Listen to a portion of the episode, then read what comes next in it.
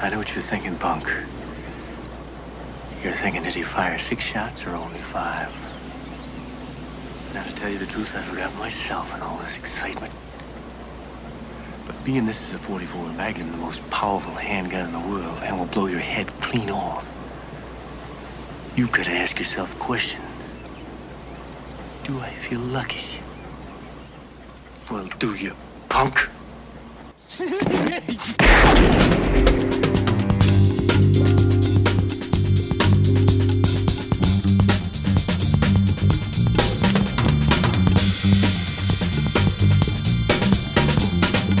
Fala galera, este é o episódio 156 do seu podcast filmes clássicos.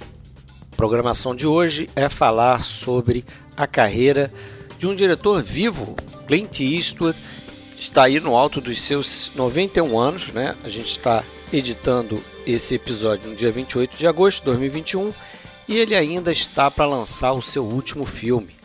Mas nesse episódio aqui a gente foca em três filmes da carreira dele: O Estranho Seu Nome, Os Imperdoáveis e As Pontes de Madison. A gente preferiu não avançar muito depois de 1995, até porque a gente tem aqui no nosso nicho do podcast uma pequena regrinha de não tentar fazer filmes que estejam dentro dos últimos 30 anos. A gente passa isso um pouquinho com As Pontes de Madison mas de qualquer forma foram os três filmes que a gente escolheu para falar dele. Tem outros grandes filmes, evidentemente, sobre Meninos e Lobos, Menina de Ouro, entre outros, que talvez a gente possa até tratar aí no futuro do podcast. Pessoal, fica aqui aquele apelo. Se você tem uma conta no iTunes e ainda não fez isso, entra lá, procura nosso podcast e dá sua classificação para ele dê suas estrelinhas, escreve o que você acha do nosso podcast. Pouca gente tem feito isso, apesar de a gente receber muitos elogios por outros canais. Mas se você quiser procurar a gente por aí, a gente tem conta em diversas redes sociais. A gente está no Instagram, está no Facebook, está no Twitter, a gente tem um canal no YouTube. Sempre procure por podcast Filmes Clássicos. No Facebook, especificamente, a gente tem uma página e a gente tem um grupo, só que esse grupo é secreto. Se você deseja entrar no grupo, mande uma mensagem para Fred Sanjuro ou Alexandre Cataldo, ok?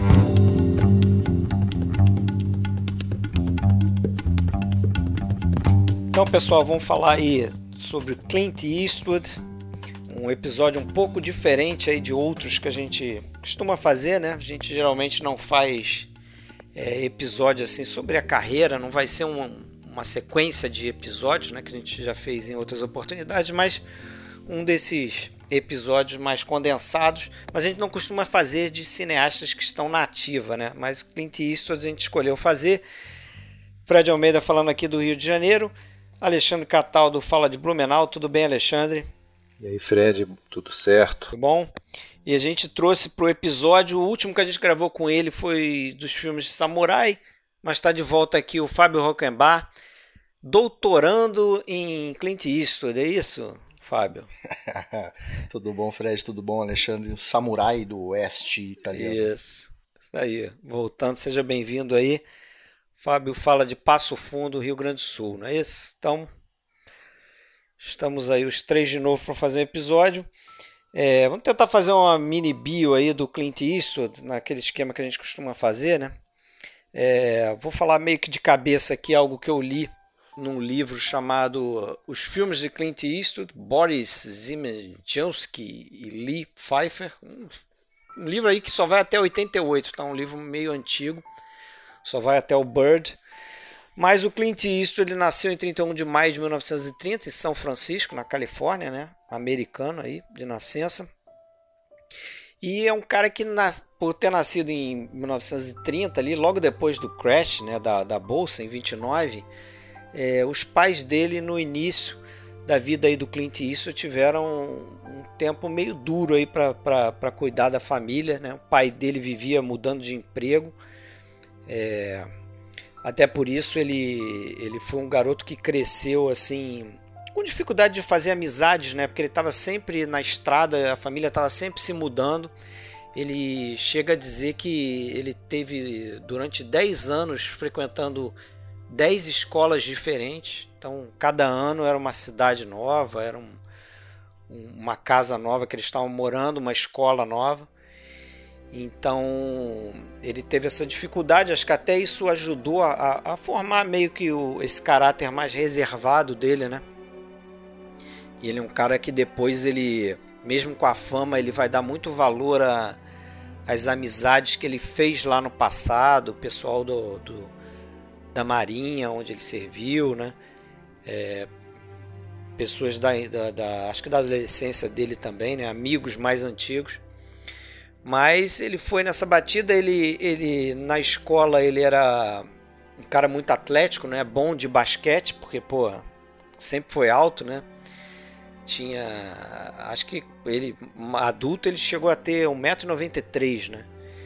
Depois, quando ele ficou mais velho, ele teve um problema de, de coluna e desceu um pouquinho essa altura aí, mas cara alto, se, se dava bem jogando basquete.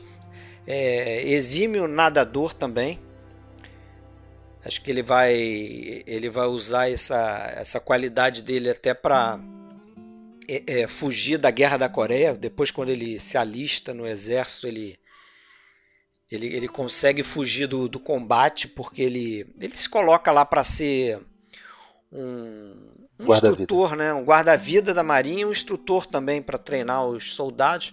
Há uma história paralela que diz que ele ele namorou a filha de um de um oficial lá do alto escalão e esse cara meio que tirou ele da lista lá. É, isso é verdade. E ele usou esse talento, esse talento essa, essa boa natação dele para parece que ele sofreu um acidente, né, aéreo uma vez, o avião caiu no mar e ele, sal, ele conseguiu salvar para esse precisou nadar é, uma distância considerável, né? Ele caiu no oceano. Ele foi, ele foi, ele ia para São Francisco com um amigo dele que era piloto e meio que na, assim, na maciota ali, né? Meio escondido. Ele acho que ele não podia estar naquele voo ali. Aí ele ficou num compartimento de das bombas, eu acho.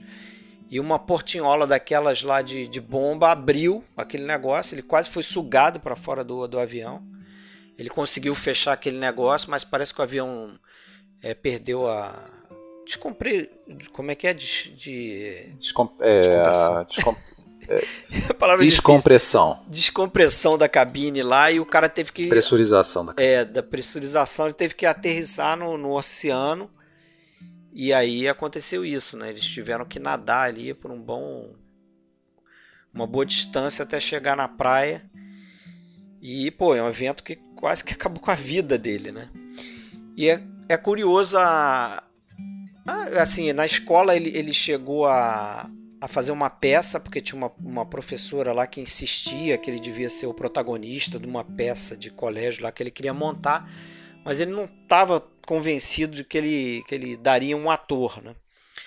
Então ele estava muito reticente em fazer esse papel e tal, fez, achou horrível, ele era um cara muito tímido, não queria ser o centro das atenções. Agora, deixa eu comentar uma coisa, e o Fábio também me ajuda, mas esse, esse lance que você até já tinha falado antes, já, já, já ficou para trás, mas do, da Coreia, né? É, ele até parece que depois, em entrevistas, ele meio que tentava não, não aprofundar muito nesse tema do, do, serviço militar dele, porque ele, ele justamente queria que as pessoas pensassem que é, tinha tido alguma participação mais heróica na Guerra da Coreia, na verdade nem foi, né? É. É, então, assim, para a persona é, cinematográfica que ele se tornou, né, um cara que é um ícone assim do, do, do, do macho, né? Heróico e tal, é, é um negócio até ficou, ficou, mal, né? Ficou uma mancha. E isso aí tem um paralelo enorme com o próprio John Wayne, né? Sim. Que o John Wayne, apesar também de ter uma persona similar né, nas telas, ele é um cara que foi criticado e foi questionado porque que estavam os colegas todos aí indo para a guerra, de alguma maneira ou de outra, dando uma contribuição, e ele não, né? É, até nisso ele meio que, que pega o lugar ali do John Wayne, né? Também nesse com esse perfil, assim, com essa história de vida, né? Antes da, de entrar para as Forças Armadas, ele teve uma série de, de empregos, assim, menores, né? Acho que ele foi lenhador, ele foi salva-vidas também, antes de entrar para a Marinha. É, ele teve pequenos empregos para sobreviver, então acho que na, ele acabou entrando na, na Marinha mais para ter um ganha-pão, né? Para ter um, um salário ali fixo e tal, né? E acabou que é, é, da Marinha, saindo da Marinha, ele tenta entrar para uma faculdade é, para fazer administração de empresas também nessa coisa de pô, tem que ter um emprego, tem que ter um sustento. Não era algo que ele queria realmente fazer, mas enquanto isso, alguns amigos estavam é, ali tentando convencer ele de tentar a carreira de ator, né? Que era algo que ele não tinha segurança também para ser, como eu estava falando lá, a questão da escola, né? De fazer a peça da escola. É, ele acaba convencido e vai tentar é, é, arrumar emprego na Universal. Ele faz um teste lá, que ele é entrevistado e tal. É, ele fica falando lá com, com o entrevistador, crente que tem que vender o peixe dele ali de alguma forma. Só que na verdade ele estava sendo filmado porque o pessoal queria saber se ele testava bem para a câmera, né? Se a câmera gostava dele, como eles costumam dizer, né? E aí ele foi aprovado e acabou entrando ali no, no payroll ali de, de atores da Universal para fazer esses papéis minúsculos, né? Então ele, ele estreia no, naquele filme que é a sequência do Monstro da Lagoa Negra, né? Revanche do Monstro. Que é, tem uma ceninha lá minúscula lá, ele é um cientista e tal. É, é pelo que eu li, pelo que eu li, realmente ele ele passou, fez, fez vários testes, né? E na maioria deles ele tinha sido rejeitado justamente porque ele não, não, não sabia atuar, não tinha o traquejo da coisa, né? É, a, a, a, chegada, a entrada dele ali foi puramente pela questão física, né? Pela sim, presença dele, pela, pela altura, beleza dele, né? O cara é, também chamava atenção. Tá. Não é por acaso que eu acho que os principais papéis dele, claro que ele melhorou como, como ator, né? Não tem dúvida, mas mesmo assim são na maioria são pessoas taciturnas assim os personagens dele. Falam é. pouco né? Isso. Não, não, é por um acaso. que também não é muito muito diferente da própria evolução dele né? Aquela coisa que o que o Fred comentou é curioso porque a dificuldade dele de estabelecer vínculo ele vai acabar trazendo para a própria escolha que ele vai fazer dos personagens que ele vai levar à frente, dos filmes que ele vai conduzir, Sim. isso é uma coisa que acompanha ele a vida inteira. Né? Mas até isso eu acho que cai muito bem, até num, num não sei se dá para dizer realismo desses personagens dele, porque assim, esse tipo de, de, de, de, pessoa existe, e muito, né? A pessoa que não, não, não, não, não, não é de falar muito, não é de se expressar muito, né? É, então, assim, o, por que, que os personagens têm que ser sempre é, falantes é, e se exprimem com, com, com como numa screwball comedy que fala pelos cotovelos. Não, existem pessoas e personagens, naturalmente, que são mais taciturnos mesmo. E ele, porra, faz isso, acho que muito é. bem. É, e ele tem a ver com o perfil dele de pessoa também, né? Sim, ele, sim. ele é um cara que, tipo. O Woody Allen é um cara que não, não gosta de exposição, de ficar indo à festa em Hollywood, né? Ele, ele aparece muito pouco, assim, para ficar dando entrevista, em ações promocionais e tudo, né? Tanto é que eu acho que a própria carreira dele, até pelo fato da, da, da, Você vai falar certamente daqui a pouco, a, quando funda é. a produtora em diante, a própria carreira dele sempre foi um pouquinho à margem de, da Hollywood mainstream, né? Assim, sempre produzindo, sempre trabalhando e inclusive ligado muitas vezes a Warner, a Universal e tal, mas sempre um pouquinho paralelo, né? Fora disso tudo, né? É, para ter uma ideia de, de, do que, que é o, o, o Clint, que vocês estão falando dessa coisa de ser um cara mais comum, um cara mais gente gente simples. Ele era muito amigo do, do, do Schickel, que era repórter, né? Que fez, inclusive, fez a biografia dele.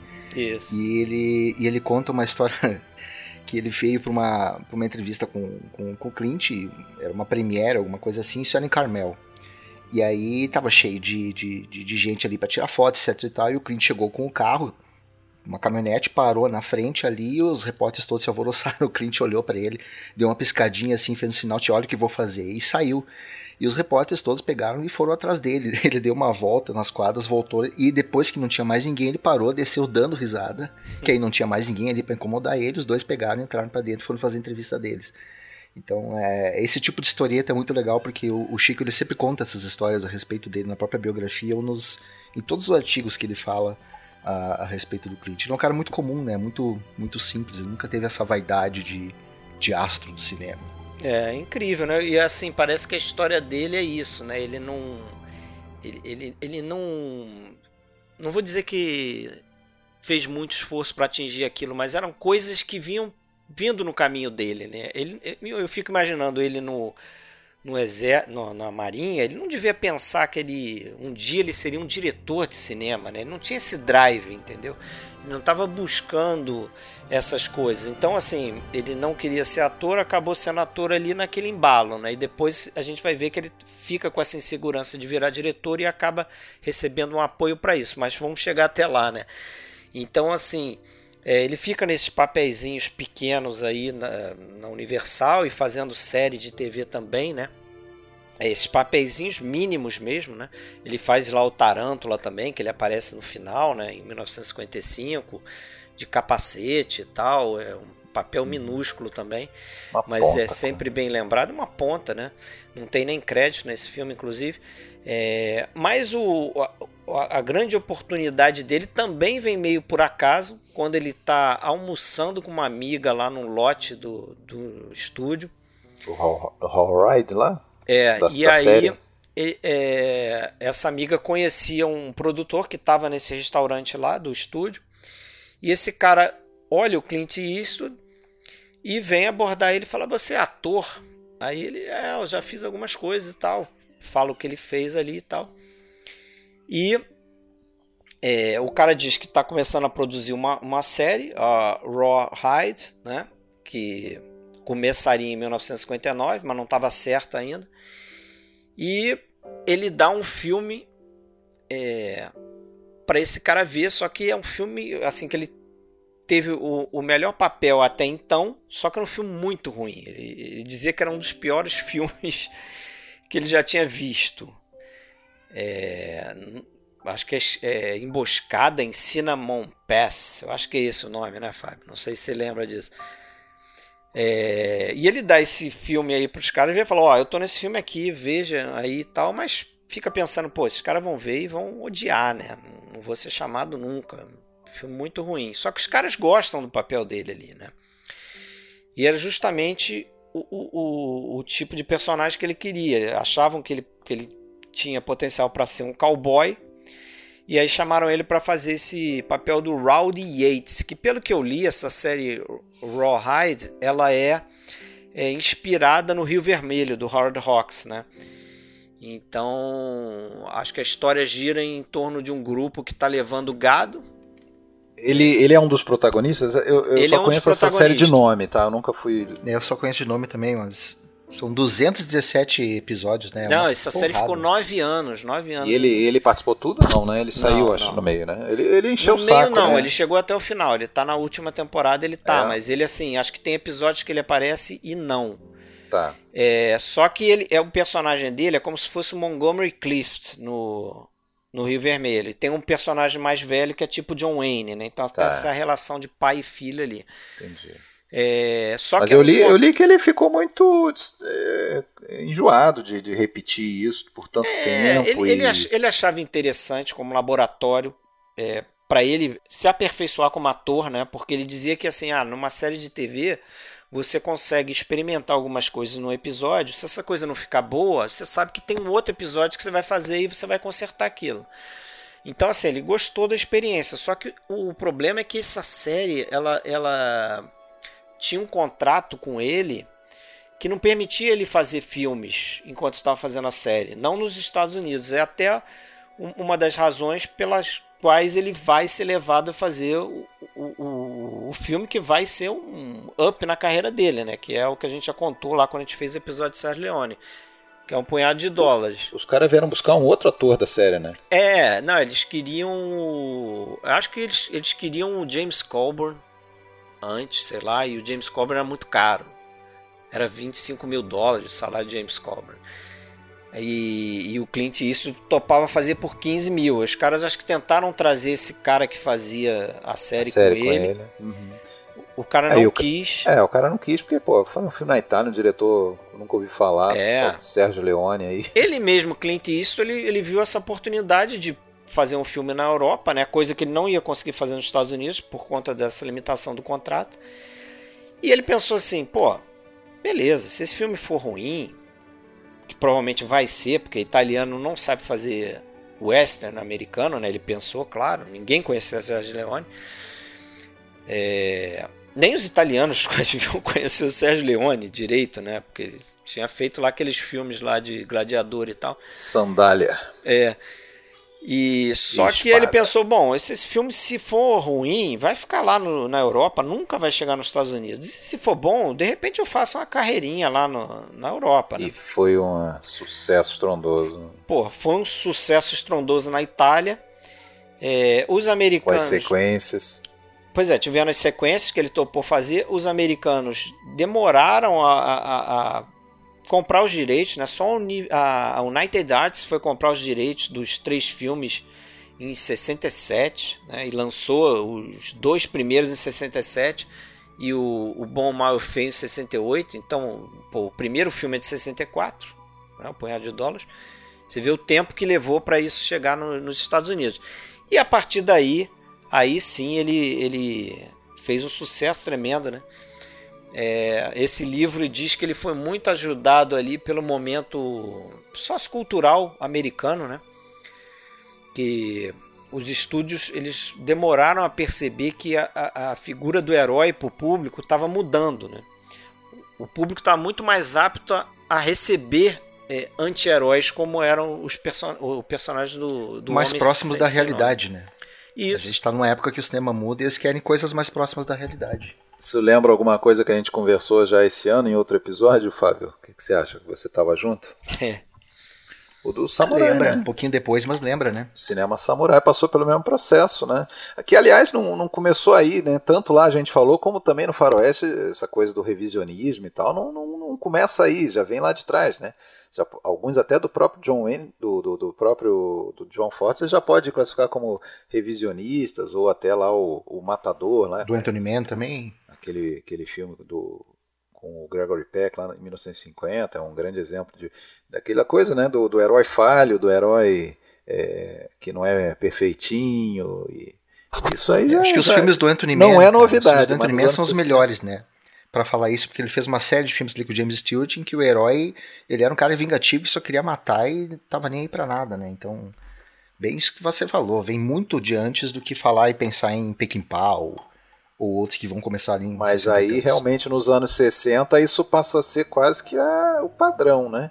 Isso aí passa a ser quase. É porque muda o cinema padrão, inteiro. Muda o cinema inteiro, né? O cinema clássico hollywoodiano, tudo. Não dá para imaginar um faroeste limpo feito nessa época mais, né? Em 68, então, quando né, estreia nos Estados Unidos o Bom, Mal e Feio, Pega ele, a grana aí. Ele pega a grana e ele, ele fica. Ele vira uma estrela, né? Então ele começa a ter oportunidades de papéis principais. É, ele vai fazer a marca da forca como ator. Não, mas peraí, o que, que ele faz com a grana em 68? Não, ele pega e faz a, a então, isso que eu ia falar. Ele, é o, esse Marca da Forca é o primeiro filme que ele produz também, né? Com a Malpasso, né? Que é a companhia que ele, que ele cria ali, ele, ele ele cria uma companhia que é bem enxuta. Acho que ele tem, sei lá, 5, 6 pessoas cuidando da produção. É, ele, é, ele estabelece um esquema de escritório itinerário ali, né? Então ele, ele fica no lote, ele, ele fica num trailer no, no lote do estúdio. Negócio bem modesto assim, mas muito produtivo e que rentável, né? Porque ele gasta pouco com aquele. É, tem uma, é, uma estruturazinha de um pequeno estúdio mesmo, né? Que cuida da, da, de tudo que. Tanto os filmes em que ele atua para outros diretores quanto os filmes dirigidos por ele vão passar a ser cuidados pela Malpasso. É, é um cara. Foi um passo inteligentíssimo, né? Porque isso vai, vai render.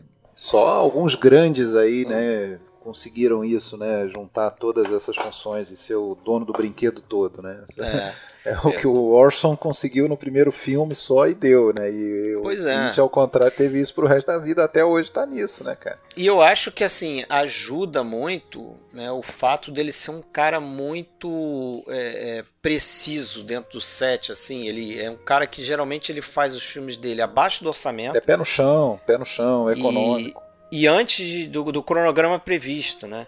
Rápido. Então, porra, é, é tudo que o, o, o, produtor de um grande estúdio quer, cara. É um cara que estrela, estrela os próprios filmes, é a estrela dos próprios filmes, atraindo bilheteria, porque né, virou uma estrela. É um cara que vai cuidar da produção, é um cara que vai dirigir eventualmente, e um cara super eficaz.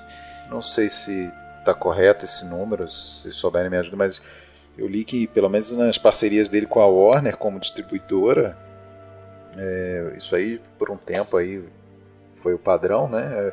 Era responsável por um quinto de todos os lucros da Warner eram os, os filmes da Malpasso.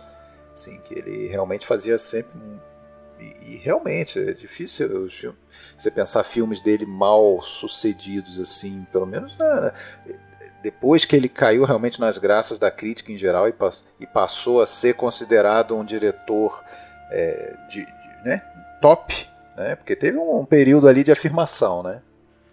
Para complementar, é, no artigo do próprio Schickel, é, os filmes dele somados arrecadaram hoje mais de 2 bilhões e meio de dólares. Então ele era um cara que sempre teve muita estabilidade. Até quando o filme não fazia muito sucesso, ele no mínimo se pagava, ele não dava prejuízo. É, Isso não. é o sonho de todo estúdio. Cara, e até nesse livro aqui que eu falei, até 88, tem uma listagem aqui das bilheterias dele. Parece que só dois filmes não entraram na lista da Variety como de top box office. Toda, né? toda, de toda a produção dele como diretor, você diz? Ou de, a partir de um Não, inclusive ponto? com como ator também. Como ator também. Tá. Também. Tá, então sim, tem. É, até o filme do Orangotango deu, deu lucro. Não, é o, eu acho que é o, o, maior, é o primeiro da lista aqui, né? A sequência, né? E o segundo é o primeiro filme. É, dos filmes mais, mais populares dele, né? Qual que é o do Orangotango? É o, é o Bronco Billy? Não. Não. não. É louco pra. É doido pra. Como é que é? É, ah, sim, é, sim. é, é doido. É louco pra amar, doido pra brigar. Doido pra brigar, louco pra amar, é uma coisa assim, é. eu já confirmo aqui. Any Which Way You Can é o título original, né? E aí depois ele fez a sequência que é Every Which Way But Lose. Mas são filmes já da década de 70, né? Então em 68 ele tem um outro filme que é importante na carreira dele também, que é o, que é o Meu Nome é Coogan, que é a primeira vez que ele é dirigido pelo Don Siegel, que vai ser um outro mentor né, de, dele, né, como diretor. Em 71, a gente pode até dar um pulo aí, não sei se o Fábio quer comentar mais coisas, mas em 71 ele faz o filme dirigido pelo Don Siegel, que é o filme que vai transformar ele realmente numa super estrela, que é o Perseguidor Implacável, né? o Dirty Harry, é, que é o mesmo ano também que ele assume a direção do primeiro filme dele, né? que é o Perversa Paixão, que de novo era uma coisa que ele não queria muito fazer, ele não estava convencido que ele daria um diretor, e o Don Siegel estava lá para dar uma força para ele. É, o Don Siegel, inclusive, faz um papel nesse filme. Né? Acho que habilmente o, o Clint Eastwood convenceu o Don Siegel e botou o Don Siegel ali para ajudar ele também. Certamente o Don Siegel deu umas dicas para ele ali no set. Que é o esse perversa Para quem não, não tava afim, pegou gosto, né? Porque pois é. depois é. ele vai engatar ali e não para mais. Vai numa sequência, o, o, o, Perversa Paixão é, é um bom filme, né? Eu não, não tinha visto, vi agora pro podcast. Acho que a gente pode falar rapidamente dele também. Né? É um eu, filme. Eu acho bacana. Meio amadorismo. Play Misty né? for Me. Título Isso. original, né? Ele Isso. tem um certo nível de amadorismo ali. É, primeiro filme, aquela coisa do cara aprendendo, tem umas cenas ali que meio que sobram, mas. Isso. Como o Fred falou, é, é um filme bacana sobre aquela coisa do, do, do, macho aquado para uma fêmea vingativa. É uma, que é uma posição, inclusive, difícil de você pensar no Clint então ele já quebra alguns parâmetros habituais dele ali já no primeiro filme que ele dirige, é. né?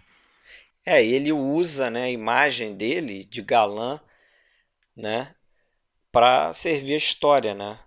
Porque é algo também que ele vai fazer depois no As Pontes, Pontes de, Madison. Madison né? uhum, é, ele vai usar essa figura dele. Eu acho que ele só volta a fazer isso lá, de certa forma, né? É, Esse meio vi... tempo aí, os personagens dele fogem desse questão romântica. É, assim. É, não, não vi boa parte desses filmes. Eu vi os principais filmes dele, tá? Mas tem muita coisa que eu ainda não vi ali, principalmente esses mais populares da década de 70. Certamente não chegamos ao, aos pés do Fábio. Não, o Fábio viu tudo, não? Fechou a filmografia do. Mas o interessante é que o Universal é, é que fez essa proposta para ele, né? Abordou ele e falou: olha, você pode tocar o filme, você dirige, você produz e você vai ser estrela ali no filme, né? Só que em vez de a gente pagar um salário, você vai ficar com um percentual da, da bilheteria. Foi uma parada que ele tocou, que ele topou, e aí ali estava tava surgindo o diretor Clint Eastwood, né? É até interessante, porque ele vai para trás das câmeras e o Don Siegel fica é, é, com o pé atrás de ir para frente das câmeras, né?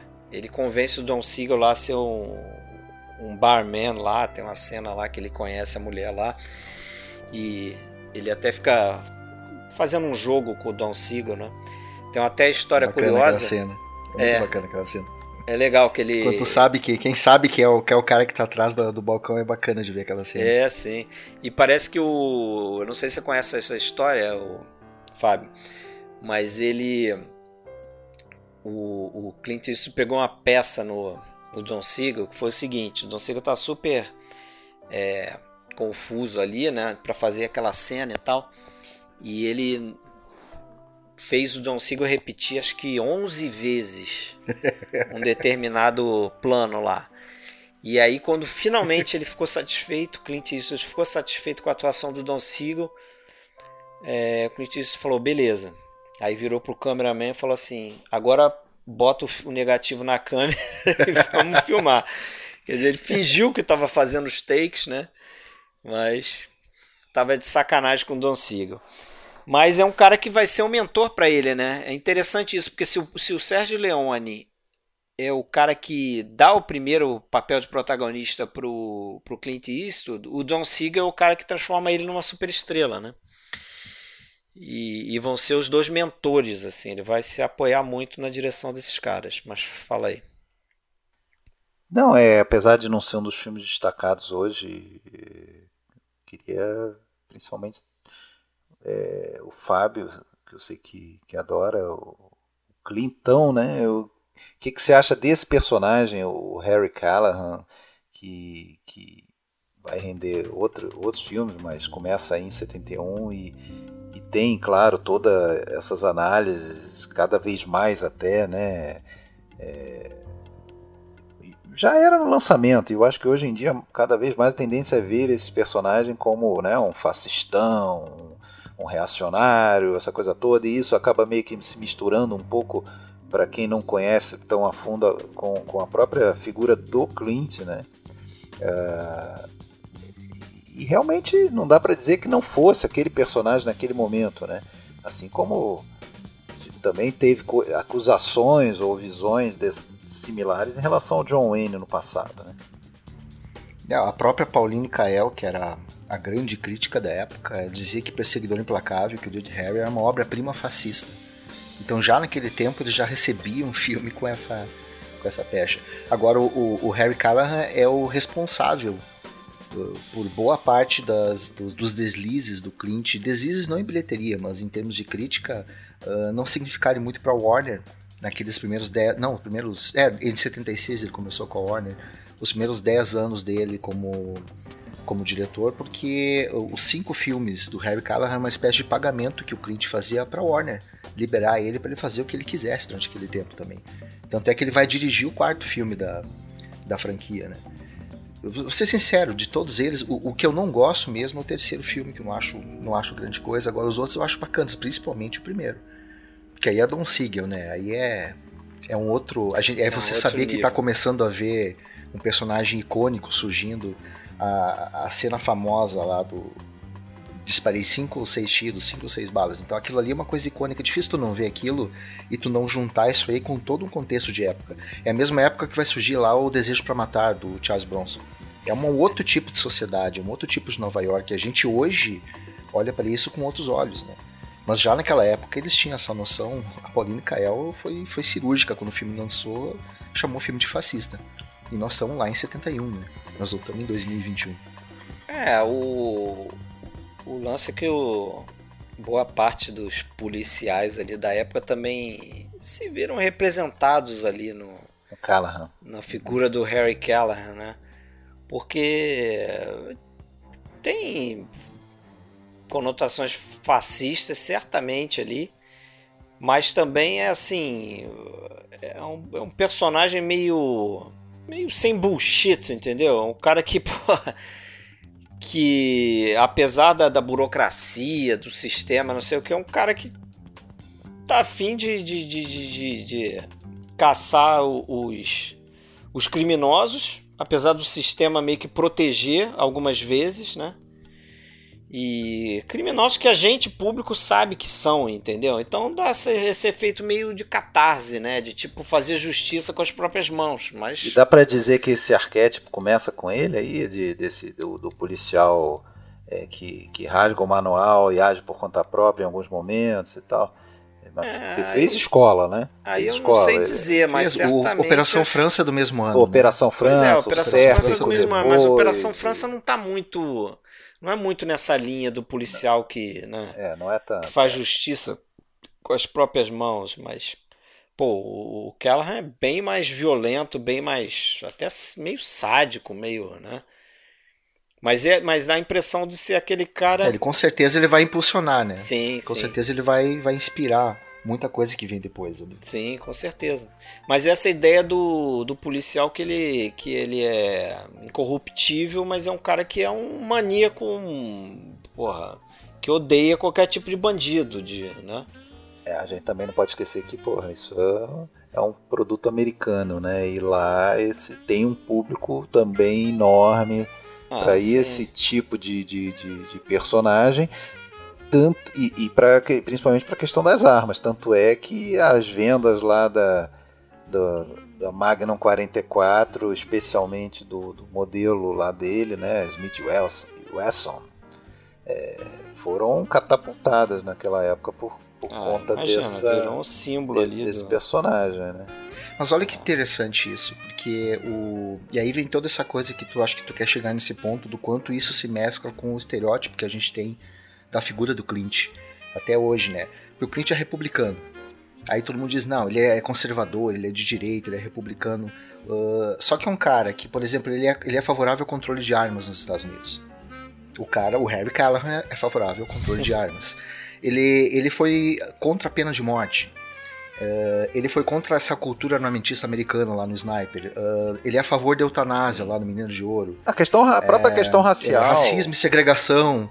Contra os imigrantes. Ele, ele faz dois filmes onde ele é favorável à questão dos imigrantes. Então, É. como é que um cara desses você pode dizer que ele é um republicano conservador? Pois é, ele diz que, que, que o, que o defeito maior que ele vê nas pessoas é o racismo. Quando ele esbarra com qualquer tipo de racismo, isso incomoda muito ele, né? E é um cara que o, o Harry Callahan, ele tem uma frase racista lá no meio do filme lá, que ele diz que ele não suporta nem mexicano, negro, não sei o que, não sei o que, não sei o que. Então, apesar de ter um parceiro que é mexicano lá, ele acaba meio que fazendo amizade com o cara depois. Mas é um personagem controverso, certamente. E olhando pelos olhos de hoje, né, é, é um cara para ser cancelado, né? Nessa, nessa moda aí de cancelar. Não, né? O problema é que é muito fácil confundir, né? É, o problema é justamente fazer essa confusão, né? Mas é só olhar o cinema nele, né? Se tu começa É. a olhar o cinema dele, tu começa a diferenciar. Sim. Ele próprio Até disse a- que ele, ele é republicano porque ele teve que escolher, ele escolheu esse partido quando ele começou o serviço militar, início dos anos 50. E aquilo ali tu pega uma vez, tu fica ad infinito, né? Mas ele mesmo se diz que ele é individualista demais para poder ser de um lado A ou de lado B. É, sem, sem, sem contar que no passado, um pouquinho mais remoto, o republicano era o, era o libertário da história, né? Quando- Lá nas origens dos partidos. Agora, o, o, o- até a questão da mulher também tem, tem algum- alguns pontos aí que se você, dá para analisar que ele também é, se adota umas posturas pró pró-feministas em alguns, Ah, é, basta em algum, de novo ver os filmes, filmes, né? Basta Basta, ver os Basta filmes, filmes, sim. Ah, a gente pode até, ó, por exemplo, começar a falar do Estranho Sem Nome. Maybe you think you're fast enough to keep up with us, huh?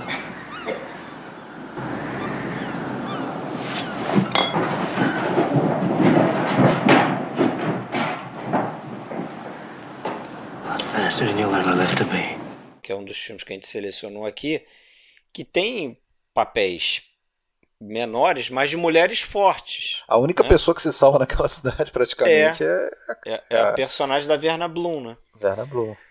Que é, o Estranho Sem Nome, filme de 73, é, é praticamente o, o O segundo, segundo, filme que ele dirige, né? Ele dirigiu um documentário e tal, mas... E no e- Dirty o- o- Harry é o apenas Dirty- uma cena, né? uma cena que é a cena lá do cara suicida.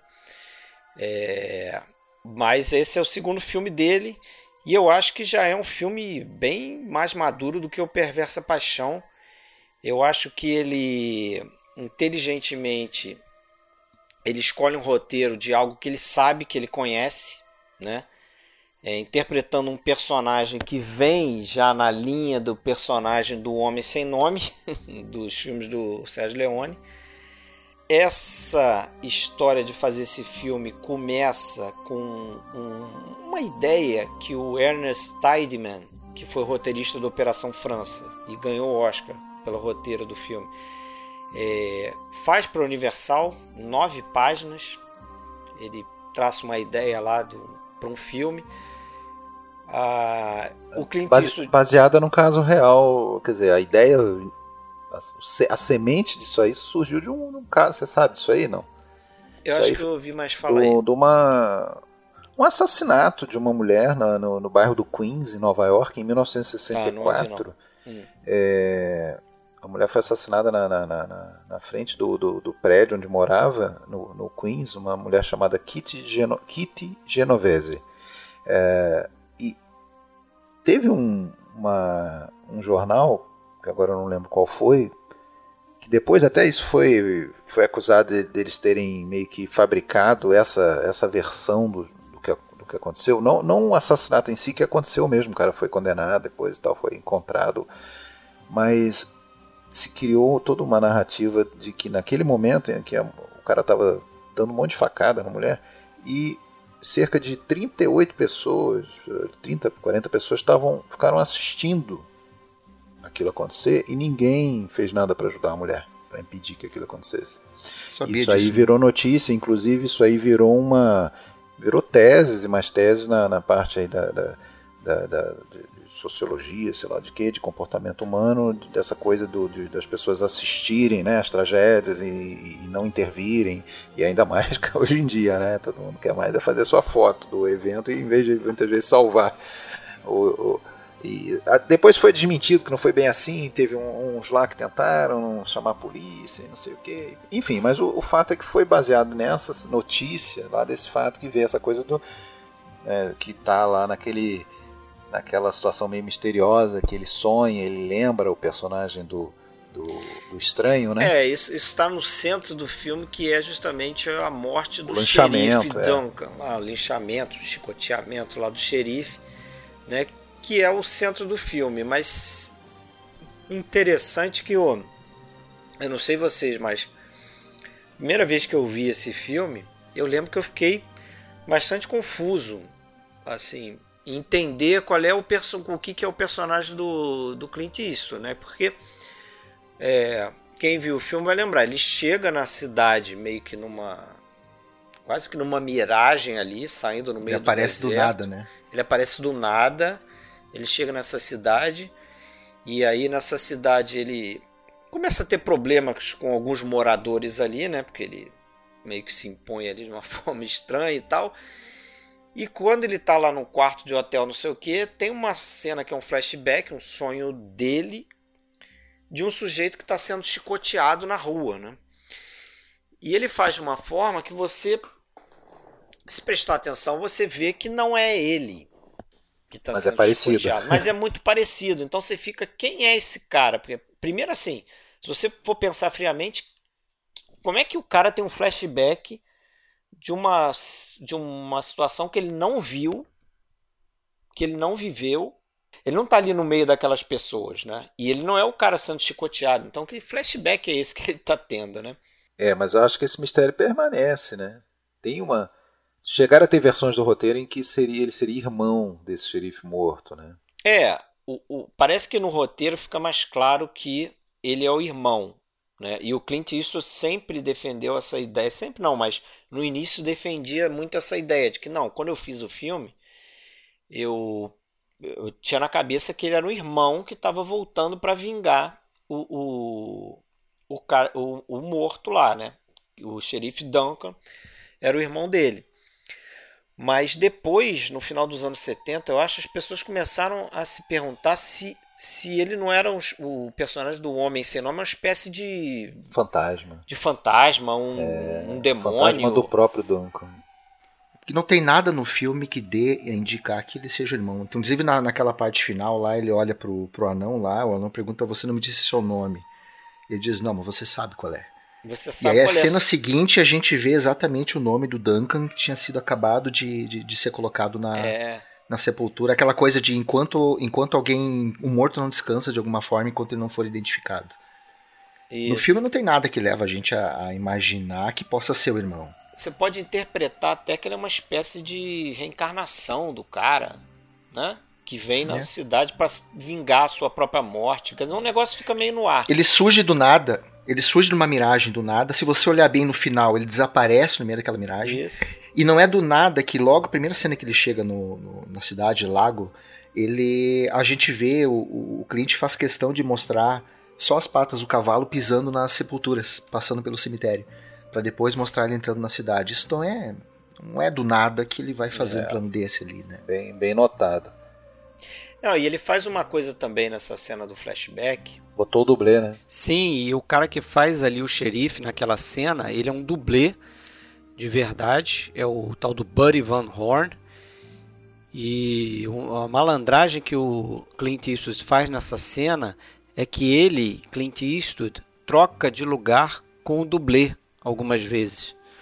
Em algumas, algumas, alguns planos daquele flashback, quando o cara tá sendo açoitado lá no meio da rua, ali é o Clint Eastwood. Uhum. Porque ele quis criar essa, esse Essa vínculo, dúvida. essa dúvida, Piedade. né? Hum.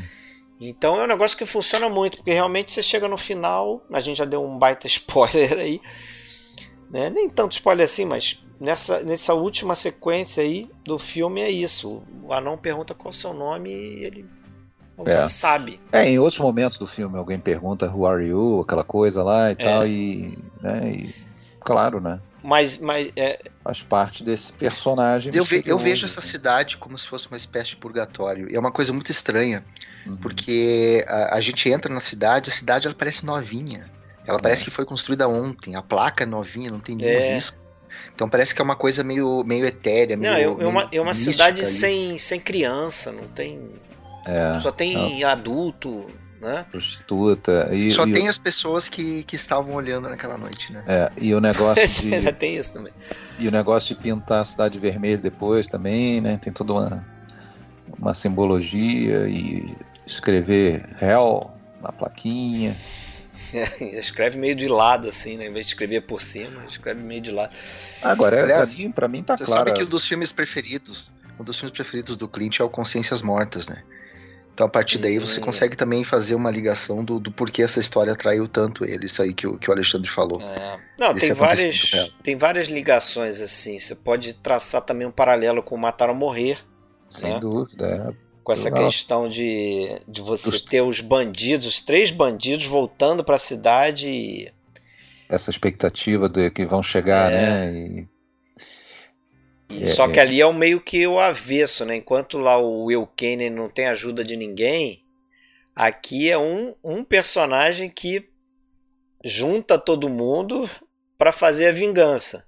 uhum. né? Só que ele junta todo mundo esculhambando a cidade inteira, né? Porque ele deixa a, a cidade de pernas pro ar depois que ele sai, né? Tudo queimado, pintado Uhum. e gente morta e sobra pouca gente. Mas Ah, eu- Até mas, aquele, assim, aquele trio de pistoleiros ali, se tu parar pra pensar, é, eles têm uma dupla função na história, né? Ah, a primeira função deles é punir a cidade, porque quem pune a cidade não é o personagem do Clint. É, ele é. deixa, ele sai, ele deixa. deixa os caras ali. E parece que o destino daqueles caras é voltar pra cidade, porque eles saem, inclusive, saem sem os cavalos, né? E milagrosamente, no meio do caminho, eles encontram justamente três caras com cavalos, que eles acabam conseguindo pegar os cavalos pra chegar. É como se eles tivessem uma função ali naquela história. Eles têm que conseguir isso ali, eles têm que chegar lá pra punir e depois serem punidos também. Pois é, o pessoal fala muito sobre revisionismo em relação, por exemplo, aos imperdoáveis, que a gente ainda vai falar hoje, mas nesse filme aí, porra, quem são os verdadeiros vilões do, do filme? Pô, são aqueles. manda- é a cidade toda praticamente, mas principalmente os manda-chuvas lá, né? Eu me esqueci o nome daquele personagem que é o. é, que- Morgan? Mor- Morgan, isso. É, e- e- ou seja, os cidadãos de bem, É. entre aspas. né? Pô, mas esse filme, nenhuma dúvida da clara relação, influência, homenagem ao, ao Spaghetti, ao Leone, porque tem um humor negro, tem um tem um, um, humor mesmo, principalmente aquela parte em que dão carta branca para ele fazer o que ele quiser e a primeira coisa que ele faz praticamente é botar o, o anão Mordecai o anão. Na, como xerife e prefeito. Acumula as que nome. Mordecai. Aliás, se tu parar para pensar, o diretor de fotografia desse filme é o mesmo Perversa Paixão. Só que quem vê um filme e outro vê é praticamente outro filme, é outro tipo de construção. E aí que vem aquela coisa da intimidade com o assunto, né? Porque ali ele sabe como emular, inclusive, muita coisa que o Leone fazia. Então, para mim, para mim tem muita coisa do Clint aqui, enquanto lá no primeiro filme eu vejo muito mais aquela coisa dele estar tá aprendendo, dele estar tá vendo mais como é que funciona, porque é praticamente o mesmo diretor trabalhando com ele na fotografia. Mas são dois filmes completamente distintos tecnicamente, se você parar para pensar em enquadramentos, movimento de câmera e afins. É, vocês têm bastante distinção. E tem uma outra, um outro é, profissional importante aí nessa história toda, que é o diretor de arte, né? Porque ele, a Universal queria fazer o filme todo no lote dela, e o Clint Eastwood sai buscando locação, acha um, um lago, né, o tal do Mono Lake, é, e constrói uma cidade ali às margens do, desse lago. E o cara responsável por fazer isso é o Henry Bunstead, que é um, um diretor de arte já famoso e bem conceituado ali em Hollywood. Ele tinha feito, porra, só o Corpo que Cai, por exemplo. Fez uhum. o, o Homem que Sabia Demais pro Hitchcock também. Uhum. Né, em outros filmes, ele fez Trama Macabra. Acho que Frenesia, a direção de arte dele também. Mas, e é um cara que já tinha ganho o Oscar, inclusive, e é importantíssimo, porque eles construíram aquela cidade do zero como o Fábio falou, ficou ali um aspecto muito de novinha, né? Muito é estranho isso para uma cidade, né? Uma cidade pequena também, de poucas poucos prédios ali. E no final termina daquele jeito toda pintada de vermelho, né? Eles botaram pintores profissionais lá para pintar a cidade daquele jeito. Uhum. E mesmo tendo construído essa cidade do zero na margem, né, eles escolheram um, um lago que parece tinha um alto grau de salinidade. Então era um lago que não era muito utilizado para pesca, para esportes aquáticos. Então eles não tinham muita preocupação de porra tá filmando e tá passando gente de jet ski lá por trás, entendeu? Uhum. Jet ski acho que nem tinha na época, mas gente fazendo qualquer esporte aquático ali. Uhum. E só que apesar de ele construir essa cidade no lago, ele de novo fez um filme bem abaixo do orçamento e terminou antes do cronograma, né? Coisa que a Universal, porra, bateu palmas, agradeceu e que maravilha, uhum. né? E um uhum. filme que uhum. fez sucesso também. Então deu o retorno esperado. E tem mais aquilo que a gente tinha falado por alto, né? Essa personagem da Verna Bloom, né? Que que até tem assim tem uma, uma distinção entre as duas principais mulheres do filme, né? Aquela aquela outra ali que é a, a acho que é Kali, Kali? A, a, a mulher ali que fica ali com que fica tentando, é que é praticamente a que entrega ele, né? É, leva ele que... hotel lá e tal. E, e Primeiro sai. é estuprada por, por ele, né? E depois fica naquela de. Né? É, a Kelly Travers. Ela. Né, faria, vamos dizer, uma personagem meio oca tradicional aí de, de é, desses filmes é, para menino, né? É. É, é, já ao passo que a Verna Bloom já, já, já é um outro patamar, né, no sentido de, de, de consciência, no sentido de saber o, é, o lado certo da história, né, de, enfim. É, de protagonismo também, de, de, de personagem forte, né? Ela é personagem, é, exatamente. Ela é moralmente mais forte do que o não sei se é marido dela, o companheiro o dela lá. Que é o né? dono do bar lá, o, o dono do, do, hotel, né? É, é do, do, hotel, isso, desculpa. Aliás, você sabe que o John Wayne mandou uma carta pro, pro Clint depois que o filme estreou, Ah, Só é. para dizer pro Clint que, que não tinha gostado do filme. É. Porque aquilo ali não era o Oeste. Aquilo ali não era o Oeste. E o Clint adorou isso, porque ele diz, ele disse numa entrevista, eu estava tentando me afastar de tudo que ele e o Gary Cooper tinham feito. É. Então eu faço tudo que o Joanne nunca faria. Tá? Pois é, né? que é vida. Mas eu atiro no homem pelas costas. Isso é curioso, porque o, o John Wayne, ele, em determinado ponto da carreira dele, quando estava terminando, ele disse que o Clint Eastwood era o ator é, que talvez fosse o único que seguiria os passos dele, né? John Wayne. E realmente, uhum. assim, ele ocupou esse lugar do John Wayne ali como principal Sim. Protagonista de filmes de ação nos Estados Unidos, né? Uhum. Na década de 70, principalmente. Mas aí vem o John Wayne e não gosta é, do tipo de personagem dele, engano, porque não é olha, o que o John Wayne faria realmente. Se eu não me engano, ele repete aí essa crítica, o John Wayne, que ele já tinha feito lá, na, lá o Matar e Morrer em 52 aquela. Aqui, a, vocês não lembram disso, não? Eu tenho quase certeza que eu lembro disso, que ele criticou não, o Matar ou Morrer, porque, segundo ele, é, a, o xerife nunca ia ser. Não, mas o Howard Hawks eu acho que faz essa crítica, né? Isso, o Howard Hawks. Ah, é o Hawks. Então, é. confundindo. Então estou confundindo. Então foi o Hawks, ok. Mas o, o que o John Wayne não gostou, que eu, pelo menos até onde eu li do, do Estranho Sem Nome, era justamente a, a, a, atitude daquelas pessoas daquela cidade e, e sórdia, daqueles que numa, numa, cidade americana não aconteceria isso, enfim, era, não sei, não, não, não, não, não sei muito bem qual era do John Wayne, enfim, mas de qualquer forma, é, que bom que ele reconheceu o, o, o Clint como seu possível sucessor, entre aspas, mas é naturalmente com, com, com um caráter muito mais. É, é mas eu acho, acho que ele fez isso antes de ver o, os filmes, né? O, uhum. é. Acho que ele fez isso antes desse filme aqui, né? Pode então, ser. assim.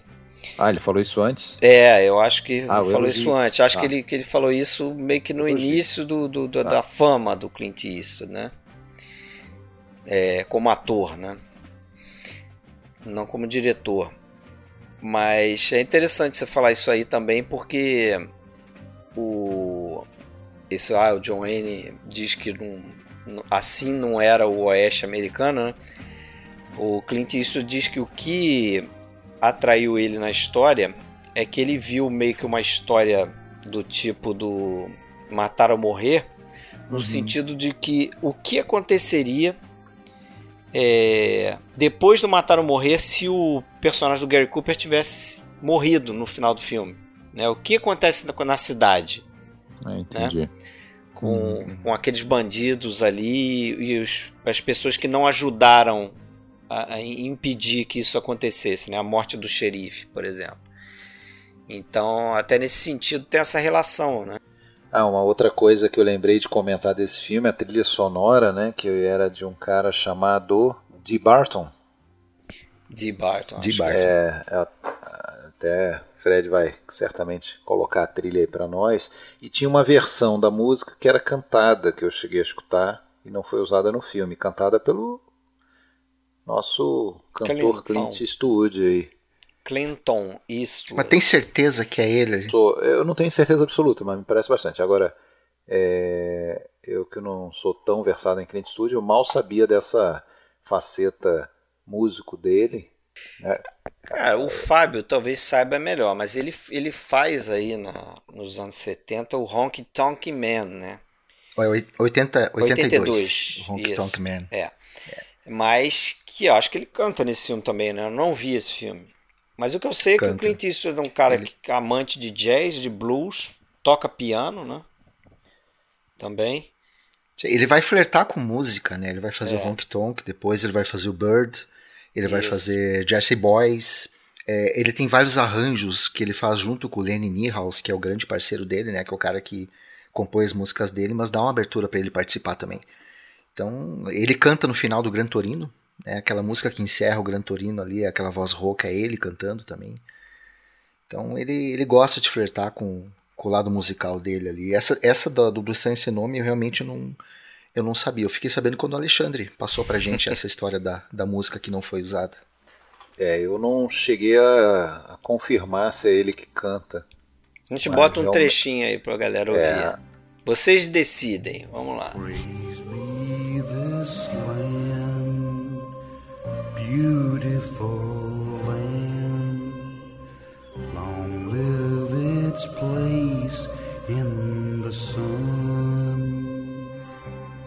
Mas eu acho que eles escolheram bem não colocar, porque canta mal pro chuva, tudo bem. é. Mas vocês querem seguir aí, passar um pouquinho nos outros filmes até a gente chegar no vamos, Imperdoáveis, claro, mas vamos, vamos a toque de caixa aí para não dar um salto de 19 anos agora. Isso. Vamos lá. Porque depois do Estranho Sem Nome ele dirige o Breeze, né? E aí tem uma série de outros filmes na, década de 70. Mas fala aí, Fábio. É, o, o Breeze foi uma, um filme que eu conheci há dois anos atrás e eu passei a adorar. A gente falou da faceta romântica dele, que aqui sim ele vai ter, ele vai absorver essa faceta romântica, mas ele não atua, né? Então ele só vai atuar mesmo no filme romântico lá em 95. Mas é um filme muito bacana, adoro, adoro, William já assisti Holden. duas vezes. William Holden, a Kay Lance, que tá, domina o filme, coisa mais linda, atriz que depois vai fazer muita TV, né, que não vai se, se, se focar no cinema. É, tem uma canção, tema que foi, foi sucesso na época, vocal da Shelby Flint, trilha do Michel Legrand. Então é um romance de um, de um cara mais velho com uma hippie, né, adolescente, e o William Holden consegue passar toda essa ideia de, de um cara que está desconfortável com essa situação, né, que não consegue entender muito bem o que está acontecendo, mas ele está apaixonado por ela. É um filme romântico muito legal.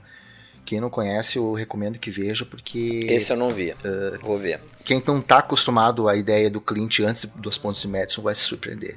É, para mim, um dos melhores filmes dessa época dele eu, é o Eu vi é ano passado por Dica Tua, gostei bastante e realmente aquela sensação, tive aquela sensação de daquele meio que preconceito, né, que você vincula Clint Eastwood a um determinado tipo de filme, você fala, porra, mas esse filme é do Clint Eastwood, né? É, porque não, é um filme muito parece. pouco falado, né? É. Muito pouco lembrado dele.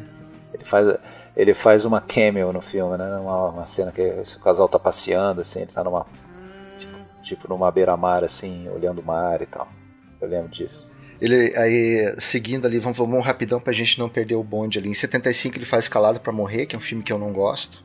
É uma, é, parece que ele pega um filme meio naquela onda do, do, James Bond, né? Você tem meio que umas bondgueiros genéricas ali, tem os cacoetes do James Bond. Ele é um ex-professor, é um professor de arte que é um ex-assassino, é um ex-escalador, que é recrutado para vingar a morte de um ex-colega, então ele tem que descobrir quem num grupo de, de alpinistas é o grande vilão da história. É então o ex-croc.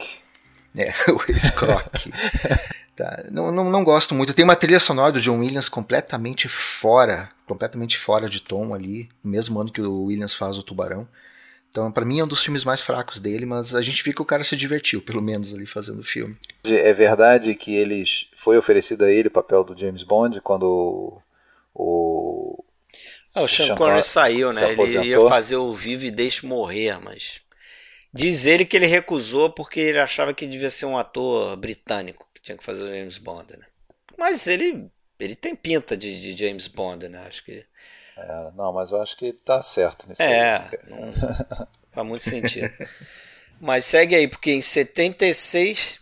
76 tem um filmaço, né? Fábio adora, que eu sei que eu gostei muito quando vi também. É o Josie Wales, né? O Josie Wales, para mim, é um irmão mais velho dos Imperdoáveis, porque tem muita coisa que a gente vai ver lá nos Imperdoáveis que ele vai jogar pela primeira vez aqui. Inclusive, tem até diálogos né? Aquele, aquele diálogo uh, do, do DLC do Missouri, Assassinos de Mulheres e Crianças, tem um diálogo igualzinho aqui. Quando a mulher olha para um índio lá e fala: Índio, o Sr. Wales é do Missouri, ele é uma terra de assassino de. Um assassino é de, de, terra de assassinos de mulheres e crianças. Tem uma cena igual dele atirando, né? Dele fazendo mira numa, numa cerca lá que ele também vai repetir, repicar, vai repetir isso aí lá nos Imperdoáveis. Ô Fábio, não tem uma coisa também, desculpa, mas não tem uma coisa é, você falando isso, me lembrei que eu, que eu, que eu li que foi ali por 76 também que ele começou a ter a, a ideia do, do, do, dos imperdoáveis, que ele segurou, gavetou por é, 16 anos, né? justamente porque ele queria ficar velho para fazer o, o papel do Money. Eu não sei se foi nessa época Mas, mas era do Coppola, né? Ele é exatamente 76. Mas ele teve a oportunidade de fazer esse filme muito tempo antes e esperou, porque ele, ele já visualizava aquilo como o, vamos dizer, a, a, saída dele do mundo faroeste, né? O, a despedida do, do cowboy dele, do é, homem sem nome. Ele é um, o, o, roteiro chamou, chamou demais ele ali, né? E ele segurou. Tem outras coisas que, ele, que, que vão aparecer nos Imperdoáveis depois ali, que é aquela coisa daquela daquele monte de gente disfuncional ali, meio jogado da sociedade, o índio, a mulher manca, o cachorro que está acompanhando eles, e aí você tem todo um, um, os esquecidos, os enxotados, né, que formam uma espécie de família em torno do Joseph Wales ali também, que é uma coisa que ele vai replicar ao longo da família inteira. Né? Essa família meio que se replica depois no, nos Imperdoáveis, ele vai fazer isso no Bronco Billy também depois. Então tem um monte de tema aqui que a gente consegue enxergar nesse no, no, próprio roteiro lá do, dos Imperdoáveis. Eu não tenho certeza exatamente, Alexandre, do tempo, mas uh, eu sei que o projeto era do Coppola. O Coppola não levou ele adiante. Ele pegou o projeto para ele e aí, como você falou, ele segurou mais de uma década ali até ter a idade.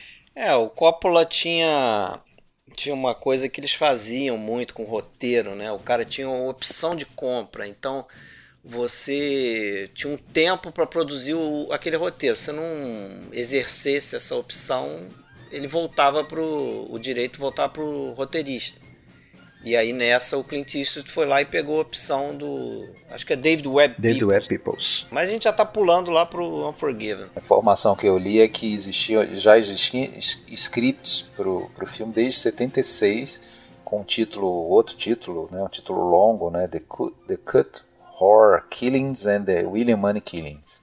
É, mas aí ele justamente atrasou porque ele queria né, tá já no, no jeitão em termos de idade para o personagem do Money. É. Mas siga aí. Esse aqui é um filme que era para ser dirigido pelo, pelo Philip Kaufman, né? acabou sendo demitido pelo próprio Clint.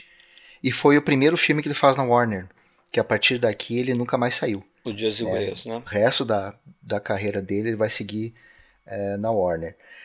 Sai do Josie Wales e no mesmo ano, e aí tem muito alto e baixo, né? Ele faz um filme chamado Rota Suicida, onde ele tem o terrível ato de conhecer a Sondra Locke. Aliás, ele conheceu a Sandra Locke no Josie Wales, no Rota Suicida eles já estão juntos. É. É, e é um policial, ele, ele, tem que proteger a personagem da Sandra Locke, é um filme que tem joga a verossimilhança pro ralo. É, é um filme que se ele não se levasse tão a sério poderia ser até, até poderia até ser divertido. Mas é, por que, que você novo, diz aqueles... terrível ato? Desculpa a minha ignorância. Porque porque ele meio que se... a Sondra Locke eu não consegui achar um papel da Sondra Locke nos filmes dele em que ela consiga realmente dar conta do recado. Ela ele é meio fraca, que fica é ao longo de quatro ou cinco anos ali, quatro ou cinco filmes seguidos com a Sondra Locke em torno dele, e são todos filmes caída, que né? sofrem demais. É, sofrem demais com a presença um dela. relacionamento aí, né? Até fazendo a parte aí na fofocas do Clint Eastwood, né? A vida marital dele era uma coisa complexa, né? Porque ele se casa lá com uma moça que era uma modelo lá em 53, se eu não me engano. É, vai ter a primeira filha com ela 15 anos depois. E durante esses 15 anos, ela, ele tem três filhos com três outras mulheres né, casado com essa, com essa mulher. Então é estranho isso, porque no final acho que acho que hoje ele tem oito filhos com seis mulheres diferentes, cara. Mas não teve nenhum com a Sondra Locke. que também ele teve uma, uma relação né, fora do casamento, porque ele foi casado, acho que com essa Margaret até 80 e poucos. Nós segue aí, porque tem Bronco Billy em 80. 1980, que é uma espécie de, de. É uma comédia, mas meio que faz homenagens a alguns temas do West ali. Ele é um cara que tem um show de variedades que sobre o Velho Oeste, ele faz umas brincadeiras ali com algumas coisas, estereótipos do Velho Oeste, a questão do duelo, o assalto ao trem. Eles tentam assaltar o trem, é muito legal, porque é, eles não se dão conta de que o trem, nos tempos que eles estão, e a gente está nos tempos modernos, é muito mais rápido do que eram os trens no, no Velho Oeste. Então o assalto dá tudo errado e. Enfim, ele brinca até com as caretas dele, né? Que depois acaba se tornando uma marca registrada e vira até objeto de imitação de personagens, de atores, como, como o próprio o humorista lá, o Jim Carrey. o Jim Carrey também. Então ele começa a fazer essas brincadeiras também com ele, mas ele faz uma homenagem ao gênero. né? De novo, com essa coisa de ex-presidiários, detentos, negros, índios, formando uma espécie de, de família disfuncional. O que é uma coisa interessante, né, Fred? Porque tu, tu, tu comenta ali da questão da família. A, a família disfuncional é uma coisa muito, muito presente nos filmes dele, né? Os laços de sangue não são tão fortes quanto os laços de amizade na maioria dos filmes dele. Muitos personagens depois, quando ele ficar mais velho, vão ter problemas familiares de relacionamento com as filhas. Que é um espelho que da vida dele. né? também, né? Porque ele teve um problema com a filha dele, sério, né? A filha dele se tornou alcoólatra, adolescente ainda. Um negócio terrível lá. Firefox, 82, filme que eu adorava quando era moleque, É, quando era eu vi pequeno, também né? Até crescer moleque. e começar a perceber que o filme tá cheio de problemas, bomba, né? né? Uma bomba. é. Mas ele, naquele espírito de um filme de ação, meio de espionagem, né? É é um filme cansativo, tem muito mastigado, situações mastigadas, diálogos meio estereotipados, os vilões são os soviéticos. É, enfim, ele é, ele é um piloto que é chamado para tentar roubar um caça que é controlado pelo pensamento porque ele fala russo, então ele consegue pensar em russo para poder roubar o caça, né? Esse é 82. Aí no mesmo ano ele lança o Honky Tonk Man, a última canção, que para mim é um filmaço, né?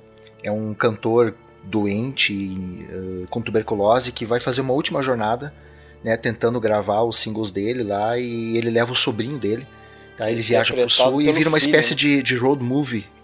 É, o É, o sobrinho próprio interpretado dele. pelo Kyle Eastwood, né? Que é filho dele com essa Maggie, que é essa primeira esposa. E que vai muito bem, né? Vai muito bem.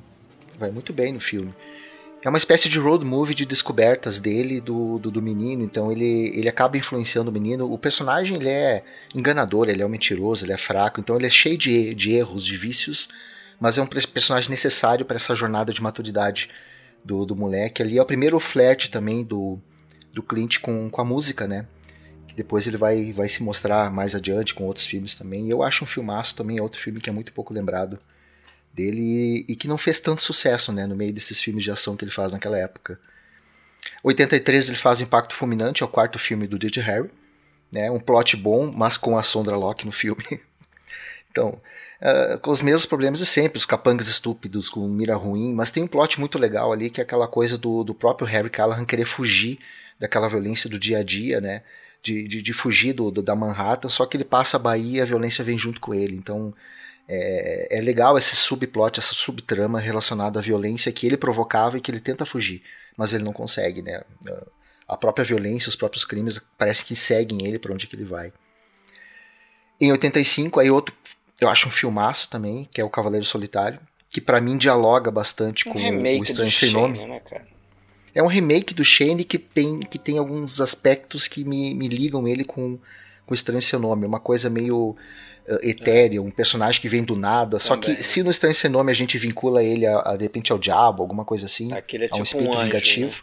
Aqui é tipo um anjo que vem do céu, né? Pra, É, pra ajudar inclusive é uma um colônia de padre, né? Ele é meio padre, meio pistoleiro. né? Pregador, né? E Foi o, western, não quer dizer muita coisa, né? Mas foi o western de maior bilheteria dos anos 80. Eu acho que o único western que ele concorreu, na verdade, foi com o Silverado, que é do mesmo ano ali. Mas é uma época em que o western tá decadente. Uma produção ousada, né? Até por ser um western e... e é curioso, né? Ele vai fazer, ele vai dirigir quatro westerns, né?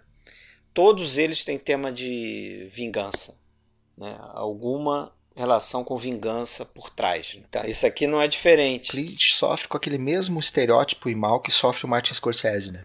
É, Que o Scorsese faz filme de gangster. o Clint Eastwood é com western. Agora tu olha, ele- como diretor ele tem 40 filmes e só 4 são westerns. Pois é. Como ator são 55 e são 10 westerns. Então é, marcou por aquele início ali, né? E é, a carreira é muito maior. né? Os temas são muito maiores, né? Como tu falou ali, é uma refilmagem quase do Shane. Você tem aquele personagem que chega do nada para ajudar os colonos, a, a viúva que se apaixona por ele, aqui de uma forma muito mais direta, né? Menos sutil do que no Shane. A filha dela Que idolatra. não é um garoto, é uma filha. Exato, o final ali da, da menina. A menina chamando ele no fim, né? É, é um remake do Shane com um twist de vingança no final, né? Eu gosto bastante. Eu gosto bastante do filme. É interessante, eu revi ele também. Destemido Senhor da Guerra, em 86. filme que eu não gosto, né? Tem pessoal que adora o Clint que que funciona para muita gente, eu não gosto, para mim não me pegou, né? Ele faz meio que um deboche com a própria masculinidade ali. Só que aquelas cenas finais lá, das cenas de, de dos soldados realmente entrando em ação, para mim parece mais uma comédia estilo Recrutas da Pesada ali com o, com o Bill Murray. Uma coisa que para mim não funcionou muito bem essa essa brincadeira dele com a própria masculinidade, mas tem umas, uns momentos que são bem engraçados também, justamente em torno da ideia do, do, do másculo, do, do cara que, que não tem sentimentos, etc e tal. Ele faz um sargento que treina, um veterano que treina um grupo de, de soldados, né, de recrutas que são indisciplinados. Para mim parece mais uma brincadeira dele, se divertindo ali com, com a própria masculinidade. Ele faz o Bird em 88, que é sobre o Charlie Parker, né, um show do Forrest Whitaker. É, de novo, vai falar sobre desperdício, sobre autodestruição, né? É um filme, uma biografia bacana, pouco pesada pela maneira como ele conduz o tema ali, mas que, que trabalha muito bem a questão de fotografia, as sombras com as luzes do palco do, do Charlie Parker. Filme que eu gosto também, acho ele é, bacana. Eu gosto também, eu vi faz, faz bastante tempo, mas uma boa biografia. Né? Aí ele faz o pior filme dele para mim depois, que se chama Hulk, de 1990 com o Charlie Sheen. Eu não sei se vocês viram, tá? Mas é um. Ele faz um detetive veterano que descobre que vai ser parceiro do detetive interpretado pelo Charlie Sheen. Eu não consigo ver o Charlie Sheen nesse filme e não lembrar do Charlie Harper, do, do Three and a Half Men. É, a ideia de que de repente ele fosse ser um grande herói da ação dos anos 90 não pegou. Então o Sheen é canastrão. A gente tem aqui a Sônia Braga dando tiro de metralhadora. A gente tem o, o Raul Júlia fazendo caras e bocas de vilão. Então é, é um filme completamente fora, né? De, o cara faz o Bird dois anos antes, depois lança esse filmeco aqui que é completamente fora de qualquer coisa que a gente pense em termos de, de, de qualidade dos filmes que o Clint vai fazer mais adiante. Para mim é uma bomba, para mim é o pior filme de todos os 40 filmes da carreira dele como diretor. Ouvindo você agora, eu acho que eu vi esse filme, cara. Eu, principalmente o Raul Júlia de vilão, eu tô me lembrando, eu acho que eu vi esse filme na época, mas eu não lembrava, se, tinha deletado. Se tu não lembra da Sônia Braga dando tiro de metralhadora, eu não sei se tu viu, porque é, é meio difícil esquecer.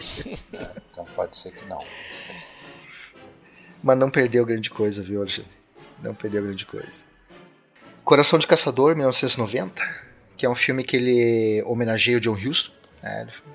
um personagem que é o John Wilson, que é um diretor que está gravando um filme na África, então é uma homenagem ao John Huston quando ele gravava Uma Aventura na África, falando sobre a obsessão desse cara de caçar um elefante e deixando o filme em segundo plano.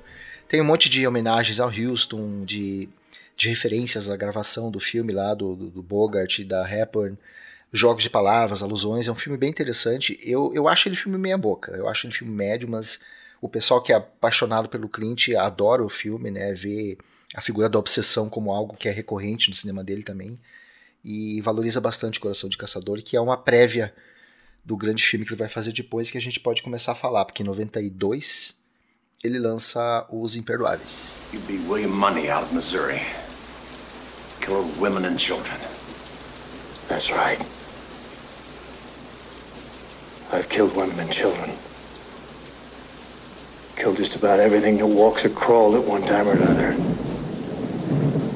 And I'm here to kill you, little Bill what you did to Ned. Pois é, é um filme assim que eu, eu vi no cinema e eu lembro que na época é, a sensação era de que ele estava ali se mostrando um diretor bem mais maduro do que se pensava que ele era, né? Então, eu acho que essa questão do, do Oscar também, né? Acho que até o Oscar passa a olhar para ele de forma diferente porque é o, é o primeiro filme que vai dar os dois dos quatro Oscars que ele tem, né? Que ele tem. Na verdade, cinco, né? Ele tem um Tauberg lá, um especial. É, mas o Oscar de competição quatro, mesmo, né? é. né? São quatro, né? Que a gente não se dá muito conta disso, que, mas ele ganhou em dois filmes, né? Como produtor, dois como produtor e dois como diretor para dois filmes, né? Os Imperdoáveis e o Menina de Ouro. É, eu acho para mim também foi esse filme que consolidou. Tô dizendo assim, para mim, né? Que, que tipo, parei para ver, porra, esse cara. É, tem alguma é, parada é, aí. É, é, tem alguma coisa pô, aí. É, é, não é só o, um John Wayne novo John Wayne. É, um, é, como se o John Wayne se juntasse com o John Ford. Né? um grande ator e um bom. Quer dizer, um ator né? carismático e importante e também é um puta diretor, né? Porque, claro, já tinha feito bons filmes antes, mas não, não tinha assim parado para notá-lo como diretor antes. Eu acho que foi aí, eu acho que ele consolidou mesmo aí, né? E aquilo que o Alexandre tinha falado, ele, ele, ele tem esse roteiro aí que ele guarda anos e ele é um cara que não costumava desenvolver roteiro, né? Ele sempre gostava de pegar tudo pronto ali, só ir gravar. E a exceção é esse texto aí, que ele acha lá e ele vai guardar na gaveta durante, durante mais de uma década. Ele, inclusive, começou a querer melhorar o texto, né? E de repente ele parou. Ele chamou o roteirista e disse: Não, tá aqui de volta o teu roteiro, nós vamos filmar do jeito que tu fez, porque do jeito que eu tô fazendo, cada vez que eu boto a mão aqui eu estrago ele. então ele fez exatamente o que o, que o Peoples tinha escrito na, na primeira versão já. É, o David Webb Peoples, né, que você tá falando. Cara, ele foi roteirista do Blade Runner e do, dos Dois Macacos também, né? Então, o cara aí de certo nome no, no meio. E eu acho um, um baita roteiro, né? Um, é um roteiro que a gente não tem como é, desvincular da figura do, do Clint Eastwood, né? Esse passado dele como ator de, de faroeste, a persona dele, né? De estranho sem nome aí vários filmes, é, trazendo para o que conta essa história aqui e esse personagem do, do Manny, né? toda essa questão de mito, né? o filme trabalha muito essa questão do mito. Né? Eu, eu acho que o personagem do Richard Harris está ali só para isso. Porque qual a função do personagem do Richard Harris ali, né? Ele praticamente só tem. Principalmente a do escritor. A né? função de trazer o escritor para a cidade. Eu acho que ele tem duas: é a questão do escritor. É. E para apresentar o, o, o, poder ali do antagonismo do, do, Daggett, Bill Daggett, que é o, né? Que é o Gene o xerife, né? É. Também, né? Mas tem carregado junto da, da, do subplot dele aí, dessa parte da história dele, tem essa, essa questão do mito, né? Porque é muito interessante como nesse filme, de forma recorrente, a gente tem ou boatos sendo aumentados, né? Até no início do filme, quando vai lá o, o Schofield Kid chamar ele para fazer o trabalho, né? De procurar lá o, os pistoleiros que os cowboys que tinham cortado o rosto da, da prostituta. A forma como ele conta é super aumentada em relação ao que aconteceu, né? Então o cara escutou um boato, escutou, escutou uma história. É, isso virou um negócio maior, porque ele diz lá, ah, eles cortaram o olho dela, cortaram a orelha, cortaram, cortaram os, os mamilos. Os mamilos, não sei o que. Aí você vê a garota, tudo bem, foi um cortou ato super violento, mas cortou entre o aspas, né? Só entre aspas, né? Porque, é, claro, não, já é bizarro é, o suficiente, mas é, não foi tudo aquilo. Do jeito que ele descreve, parece que arrancaram a orelha dela. Menciona. É, aumenta a propaganda, né, para convencê-lo.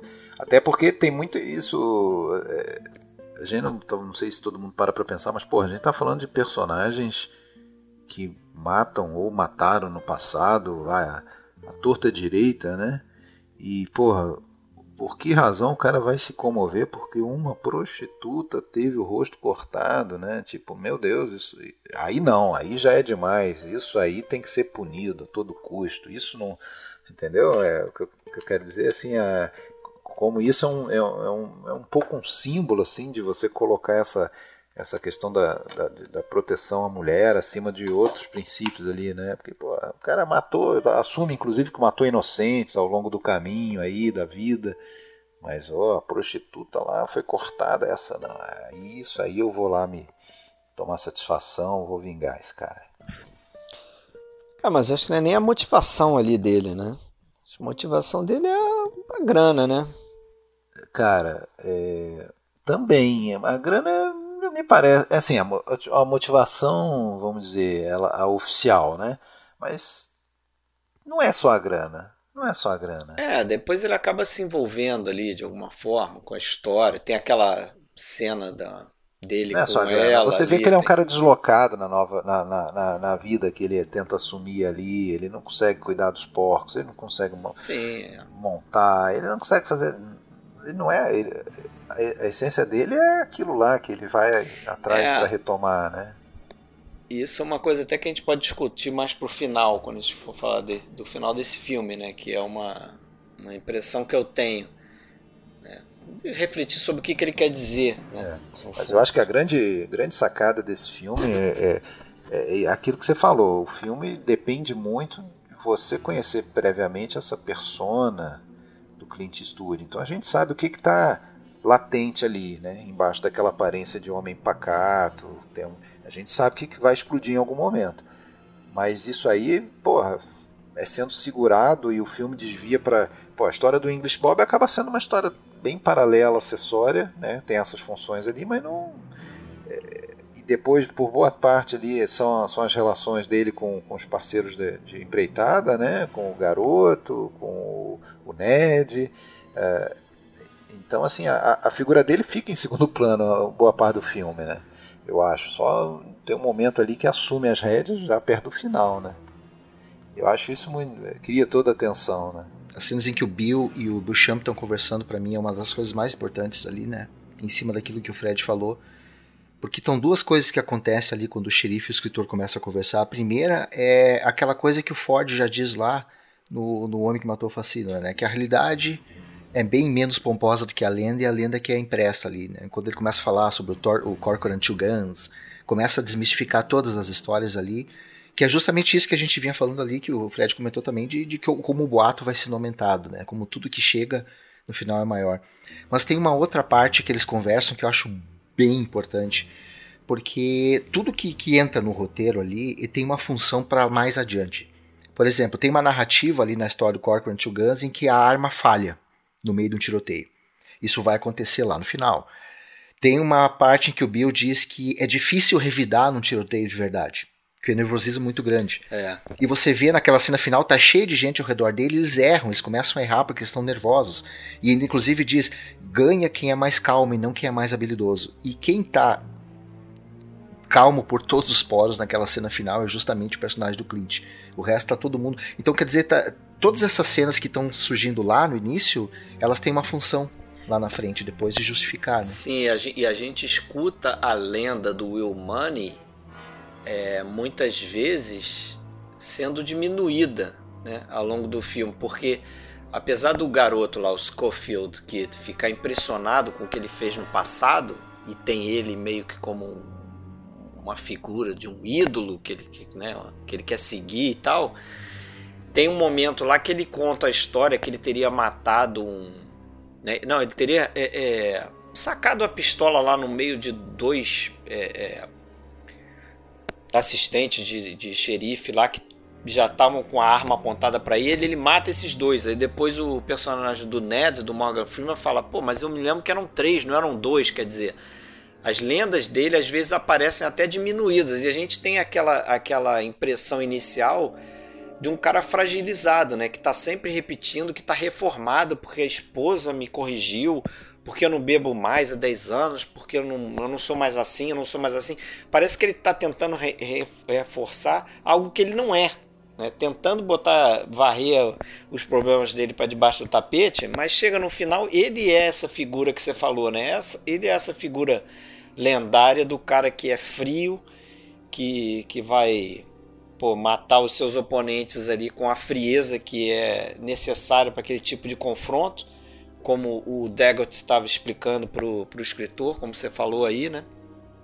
Pô, e, e, e, e há o, um tema importante do filme é justamente esse conflito moral mesmo, essa, essa coisa sobre o matar, né? Tirando essa, essa coisa é, fabricada de que ah, cara vai lá, mata, foda-se, vira e, e tá tranquilo. É, Você vê que tem reações diferentes ao ato, né? Tem desde o do, do, do, do Bob lá, o inglês, que, né? Para quem aquilo ali é quase uma diversão, né? Acho que ele caçava é, chinês para rodovia, né? Para ferrovia, né? Pra, pra, caçava, sei lá, tribos. É, ele é curioso, né? Ele é, ele é um dos personagens mais sórdidos né, do filme. Que é sórdido, e de, de, de, desde o garoto, que, que, na verdade nunca matou ninguém, e quando mata, ele vê que aquilo ali pô, é, tem um custo emocional tão grande que ele não, ele renuncia aquilo ali, nunca mais ele quer fazer aquilo. Né? É, tem, tem um... o Ned também que trava, né, geral ali. É, tem o Ned Logan. Não consegue matar ninguém, né? Não consegue matar ninguém, que eu acho que é o personagem que esse sim tá reformado, né? Porque você vê que ele não precisa ficar dizendo como ele era no passado, aquilo tá meio no, no, no passado dele mesmo, tá esquecido, e na hora que ele se coloca ali para matar alguém, ele não consegue, né? Ele trava, realmente. O que não acontece com o personagem do Will Money. Tem uma outra inversão, se vocês pararem para pensar, uh, o grande antagonista do filme é o xerife, né? Agora, é. o que, que o xerife fez de errado? O telhado da casa.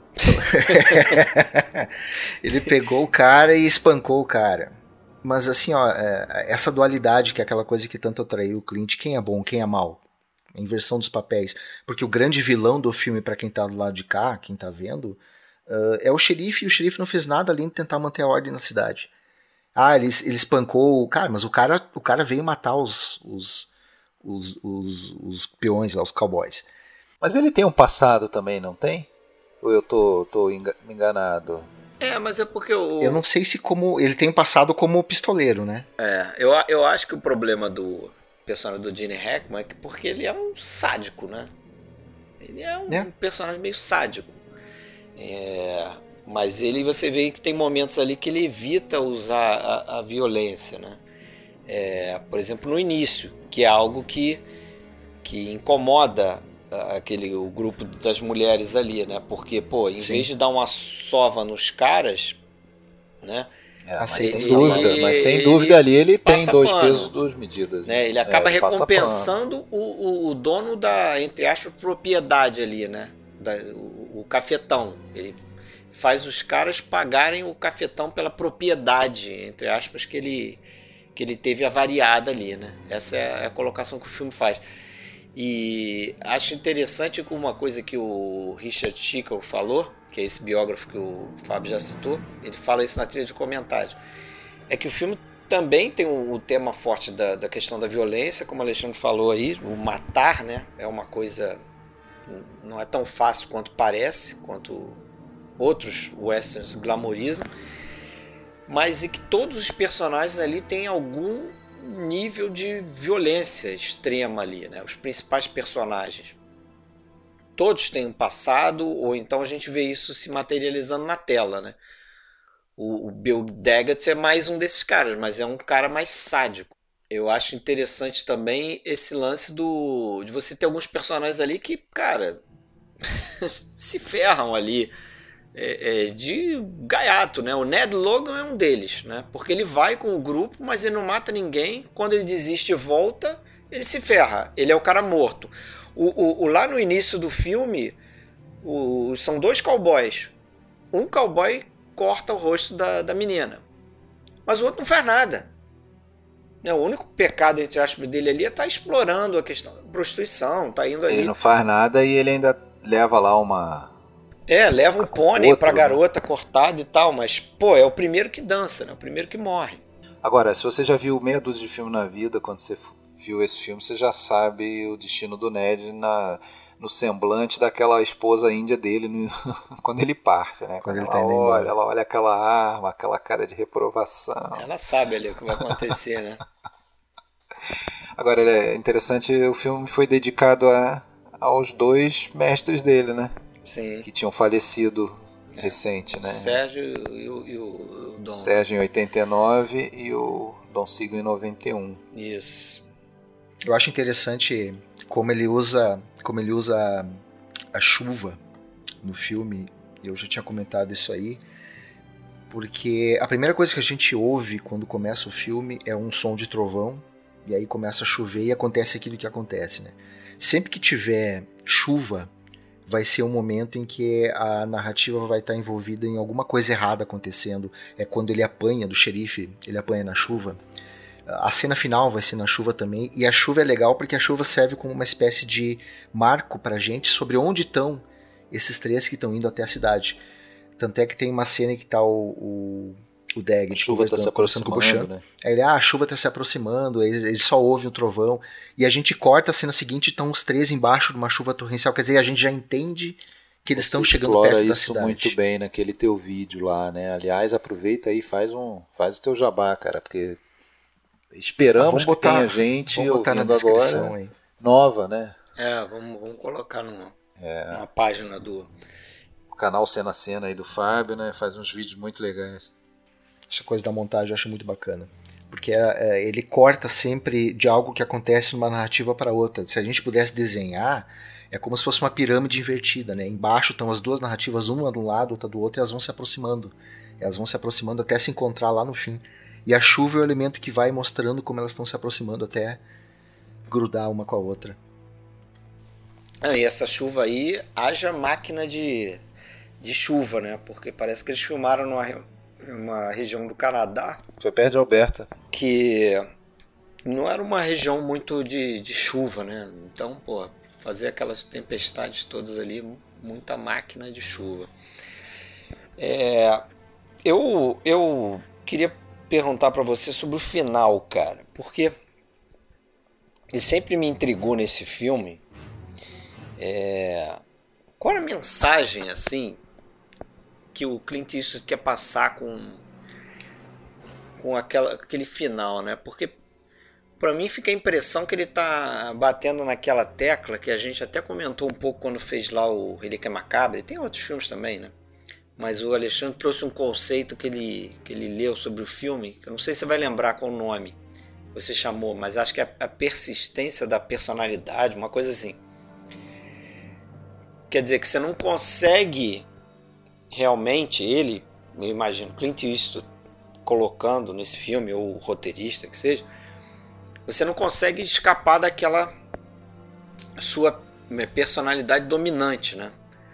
Porque apesar de fazer um filme que ele está tratando sobre violência e, porra, é contra a violência, na verdade, é, chega no final e a gente fica com aquela sensação de catarse do cara que foi lá e vingou a morte do amigo e o cara voltou a ser um pistoleiro sanguinário, coisa que você achava que ele estava reformado, né? E aí no finalzinho mesmo, no, no último plano do filme, você tem lá um, um textinho dizendo que ele saiu daquela região, é, prosperou num, num negócio, vendendo não sei o quê, e, e parece que nunca mais né, precisou recorrer à violência. Né? Fica essa ideia. Mas tu não apaga. A violência tu não apaga. Tu tem que aprender a conviver com ela, que é uma coisa que inclusive o personagem lá do Estranho Sem Nome também fala. Não, você convive com o que você fez. É. Até daí o título, né? De, de, de, de ser imperdoável. A gente botou no, no plural aqui, mas uh, se entende-se no plural ou, no, ou não. É, você não consegue apagar a violência que formou a tua vida, tu não consegue apagar o teu passado. Isso é um tema muito corrente nos filmes do Clint, que tu tem que conviver com isso. E que talvez às vezes a, a, a violência seja necessária, né? Em alguns momentos é a única resposta ali é a violência, porque como, é- o que, que você vai fazer né, naquela situação? E o cara acabou sendo assassinado não de forma tão inocente assim também, acho que não tem nenhum inocente mesmo nesse filme, né? Se eles não fossem atrás de cometer a violência, de matar os cowboys, nada Isso. tinha acontecido. nada tinha acontecido. Não- e de novo, né? Eu, eu- ficou essa impressão, eu estava notando isso é, em diversos filmes. O, a, a figura do Clint Eastwood, o personagem do Clint Eastwood aparece às vezes como se fosse um anjo da morte, como se fosse uma figura sobrenatural até, né? É, de novo, aqui ele entra naquele, naquele bar ali, ele entra como um verdadeiro anjo da morte. A coisa para, o som para, as pessoas olham para ele, ele tem aquela figura imponente, veio ali em busca de vingança. Eu tava revendo hoje o Dirty Harry e pensando nisso, porque não sei se você vai lembrar, o Fábio, o Alexandre também. É, tem uma cena em que o, o sujeito lá rapta o ônibus e quando ele está chegando com o ônibus carregado de criança perto de um viaduto, ele olha pro viaduto, tá lá o Dirty Harry lá em cima. Como se fosse um, uma figura sobrenatural mesmo, um ser esquisito. O cara trava ali, o bandido trava, fica, caraca, não é possível, o cara é de volta, não sei o que. Às vezes tem essa sensação dos personagens dele. E esse, o Clint Eastwood deu muitas entrevistas na época, né, era o seu, seria o seu último faroeste. E manteve isso, né, por quase 30 anos, né? Até 2021. Não sei se né? o Cry Macho ou não. É. Não, mas eu não é, não, não acho, não creio que o Cry Macho não vai ser faroeste. Não, é, pelo que eu entendi, eu, eu o Cry Macho vai ser, vai ser aquela coisa do eu achei da, que era, daquela, na, daquela, narra, na, naquela narrativa de, de, de, redenção do idoso, ele vai buscar um, um, filho de um amigo dele que está depois da fronteira e ele é mexicano. É. De novo ele vai abordar a questão dos imigrantes, né? Não é porque é no oeste que é um, um, um western. não, não. sentido de gênero. Manteve, manteve a, tá manteve certo, a promessa, então. né? Aliás, você sabe o que, que o LA Times falou quando foi lançado Os, Imperdoáveis? que era mais um extra rotineiro com um cliente decadente. Pois é, né? Errou feio. Ele né? tem essa, essa particularidade também de dividir as, as críticas, né? Tem gente que enxerga um ótimo filme, ao longo da carreira dele tem outros exemplos disso também, né? Mas vocês querem, querem seguir pro, os outros? Eu acho que a gente pode ir até o Ponte de Madison, né? Que já está ali. Vamos seguir. Já não, a gente vai ficar aí. A gente está fugindo também, né? É bom explicar que a gente escolheu três filmes mais ou menos dentro do horizonte Porque que o é claro, é propõe, claro né? que o Meninas de Ouro Na, não fazer mereceria. Filmes, ah, Menina de Ouro, sobre, o, o, sobre Meninos e Lobos, é outro que merece também, filmaço. Também. Sobre Meninos e Lobos, Menina de Ouro e Gran Torino, esses três pra é, mim. merece de repente mas... uma parte 2. É, aí. um dia vai ter um Clint parte 2. Clint dois. século 20. Mas no. Vou esperar mais uns 15 Desculpa, anos. Clint século XXI, né? É. A gente hoje está fazendo século XX, pronto. Isso. Na sequência ele faz o Mundo Perfeito, que é um filme também que eu não Filmaço. tinha visto, vi agora. Filme interessante também, né? Na linha de fogo, também né? acho também. bem bom. Aí é do Peterson, né? O Na linha de fogo, inclusive, ele ia dirigir e ele, ele não quis dirigir justamente para não repetir aquela dobradinha de fazer uh, filmes de policial logo depois de fazer algum, algum filme mais dramático que ele tenha feito. Ele passou a direção do projeto pro, pro Peterson. Mas é um filme com a cara dele, né? Aquela coisa do cara que tá velho, que está velho e está sendo posto à prova, uh, que tem um passado sombrio, algo que ele tem que conviver com o passado e que está sendo posto à prova pela idade, né? À medida que ele envelhece, ele vai assumindo a idade dele e dos personagens dele também. Bom, e agora vocês têm que falar do mais importante da noite, que é a participação dele no Gasparzinho. Que ele dublou Gasparzinho, nem sei. Aparece a cara dele ali. No... Ah, é? ah, é, no, é, ah no, no, no, Mundo Perfeito, é isso? Não, no Gasparzinho mesmo. Ah, tá. Não, no Gasparzinho mesmo. Porque o Mundo Perfeito, o garoto se veste de Gasparzinho lá, né? Tem uma fantasia lá. Aliás, o que ele fez no, no Gasparzinho ali, podia chamar o Jim Carrey pra fazer também, né? Agora então, Pontes de Madison. Go to hell! It isn't human not to be lonely and it isn't human not to be afraid! You're a hypocrite and you're a phony! I don't want to need you. What? Because I can't have you.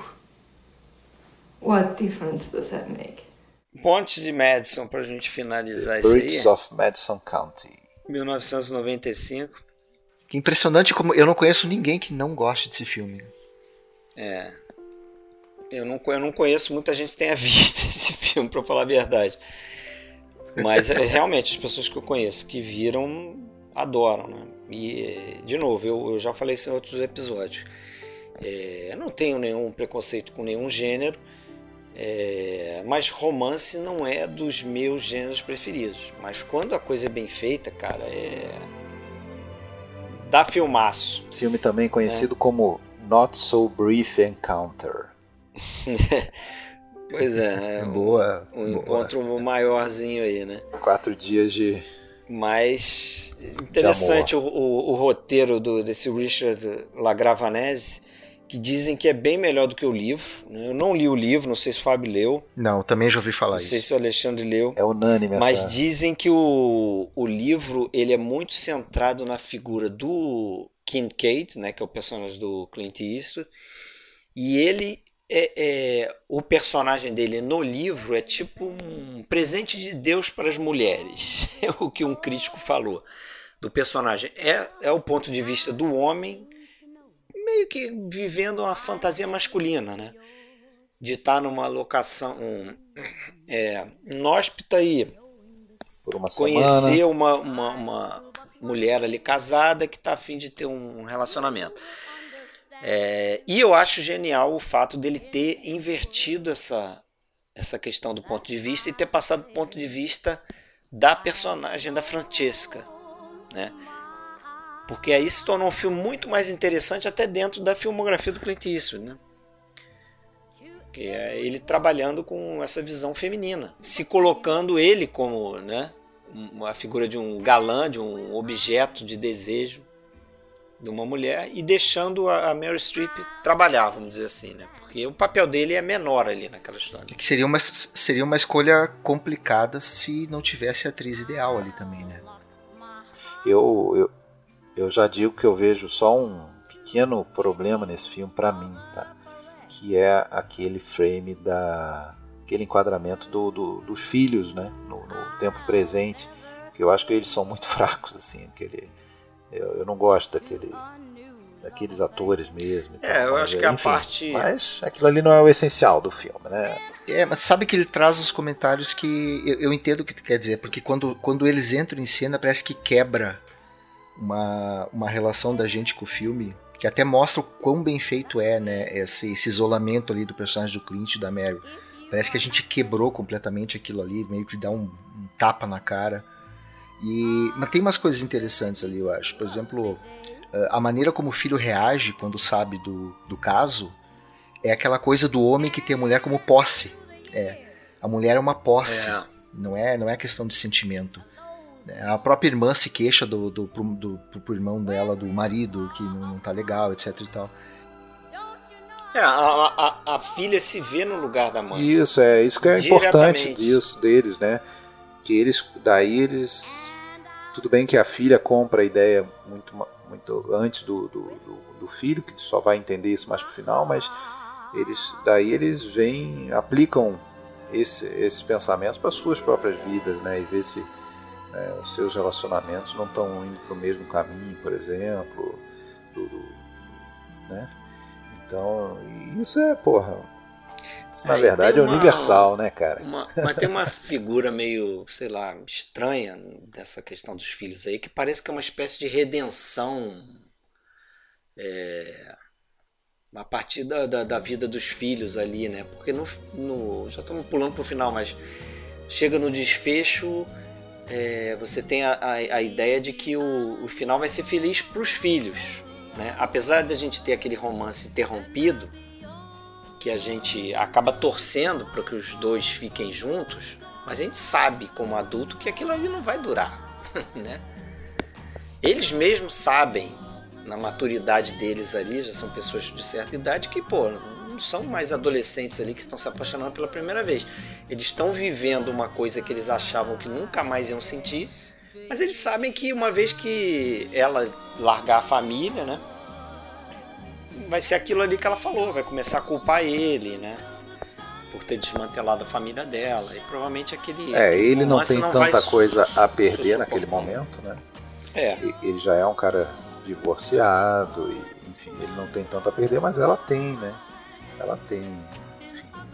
E por mais que seja insatisfatório o casamento dela, e ela deixa isso claro, né? Enfim.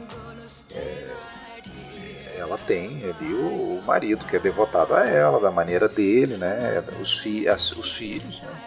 Isso que é legal, sabe? Porque a gente, ele não transforma o marido num vilão.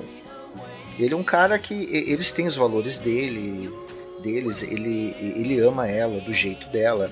É, ela teve que se anular, né? Ela, ela diz isso, que ela sonhava em ser professora, nem pensa mais em fazer isso. Então ela se anulou e a parte inicial do filme ela fala muito disso.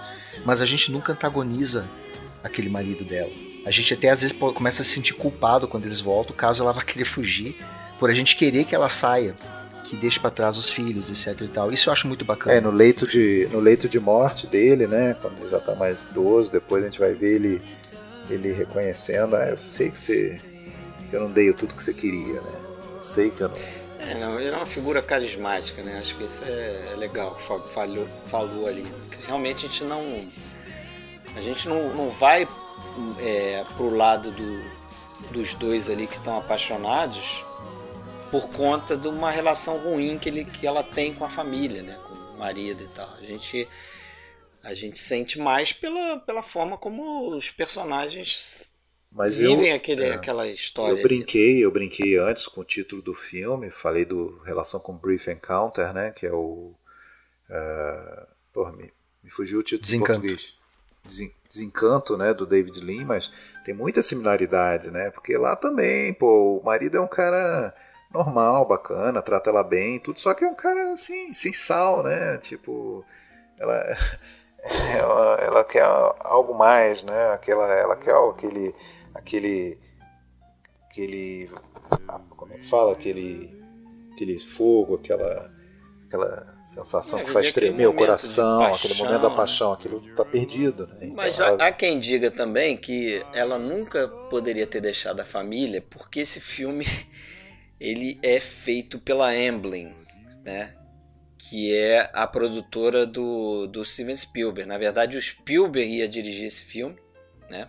Ele tinha comprado os direitos e o, e o Eastwood era a primeira escolha dele para estrelar o filme. Mas depois ele começou a se envolver com Jurassic Park, depois o A Lista de Schindler e não teve tempo de tocar Mas o que é muita ironia, né? Porque o Spielberg fez o, o personagem de Richard Dreyfuss deixar os filhos pra trás e ir pro espaço lá em 77. Então, Pois é, acho que depois disso ele decidiu não, ninguém vai, ninguém vai vai, terminar embora. com o núcleo familiar nos meus filmes, é. Ninguém sai. E, e- e é legal que tem, é, é um filme que tem os detalhes ali, aí que a gente vê o que, que é um grande ator, né? Aquele detalhezinho dela ajeitando o colarinho dele ali enquanto ela tá falando no telefone, ou eles lavando a louça e a gente vê ela olhando pra ele enquanto ele tá lavando a louça, ele nem percebe que ela tá olhando. Então, todo o filme ele é feito desses pequenos detalhes que aí tem que dar todo o mérito. Aí que eu digo, que se tu não tem uma Meryl Streep ou uma atriz que realmente dê conta do recado, o filme não vai te passar a mesma sensação que ele passou. E ali tu tem os atores não vai. certos, a atriz certa, principalmente, no, no, no personagem certo, fazendo a coisa certa.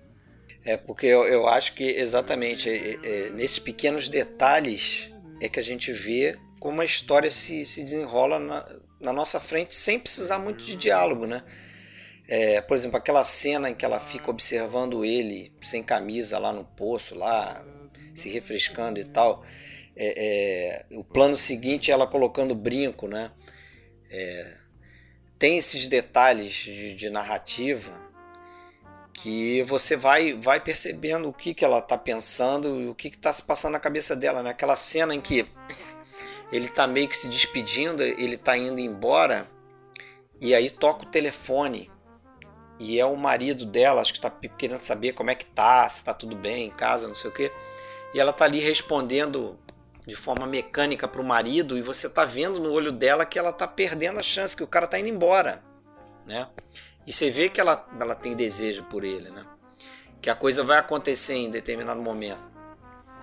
Eu até comento sobre a questão da casa, que é, tem uma parte que ela diz que aquela casa está há 100 anos na família. E é ali dentro que eles, que eles se envolvem, né? E tem uma cena que eu acho muito legal, que é justamente quando, quando ela tá. Ela, ela começa a chorar e ele vai embora, diz que aquilo ali só acontece uma vez na vida e etc e tal. E ele sai. Isso. E quando ele sai, e aí o, o cliente filma isso só num plano só, né? Ela começa a correr pelos corredores da casa, vai para um lado, vai para outro. Ele até parece, às vezes, que a própria casa não quer deixar que ela chegue até ele, uh, porque é uma casa que está na família há 100 anos, é um, é um ambiente da família dela. Né? Quando ela perde ele lá no final, ela volta. Eu gosto muito desse plano. Ela se esconde num canto e ela fica só no cantinho do, do, do, quadro ali, chorando né, atrás de uma parede.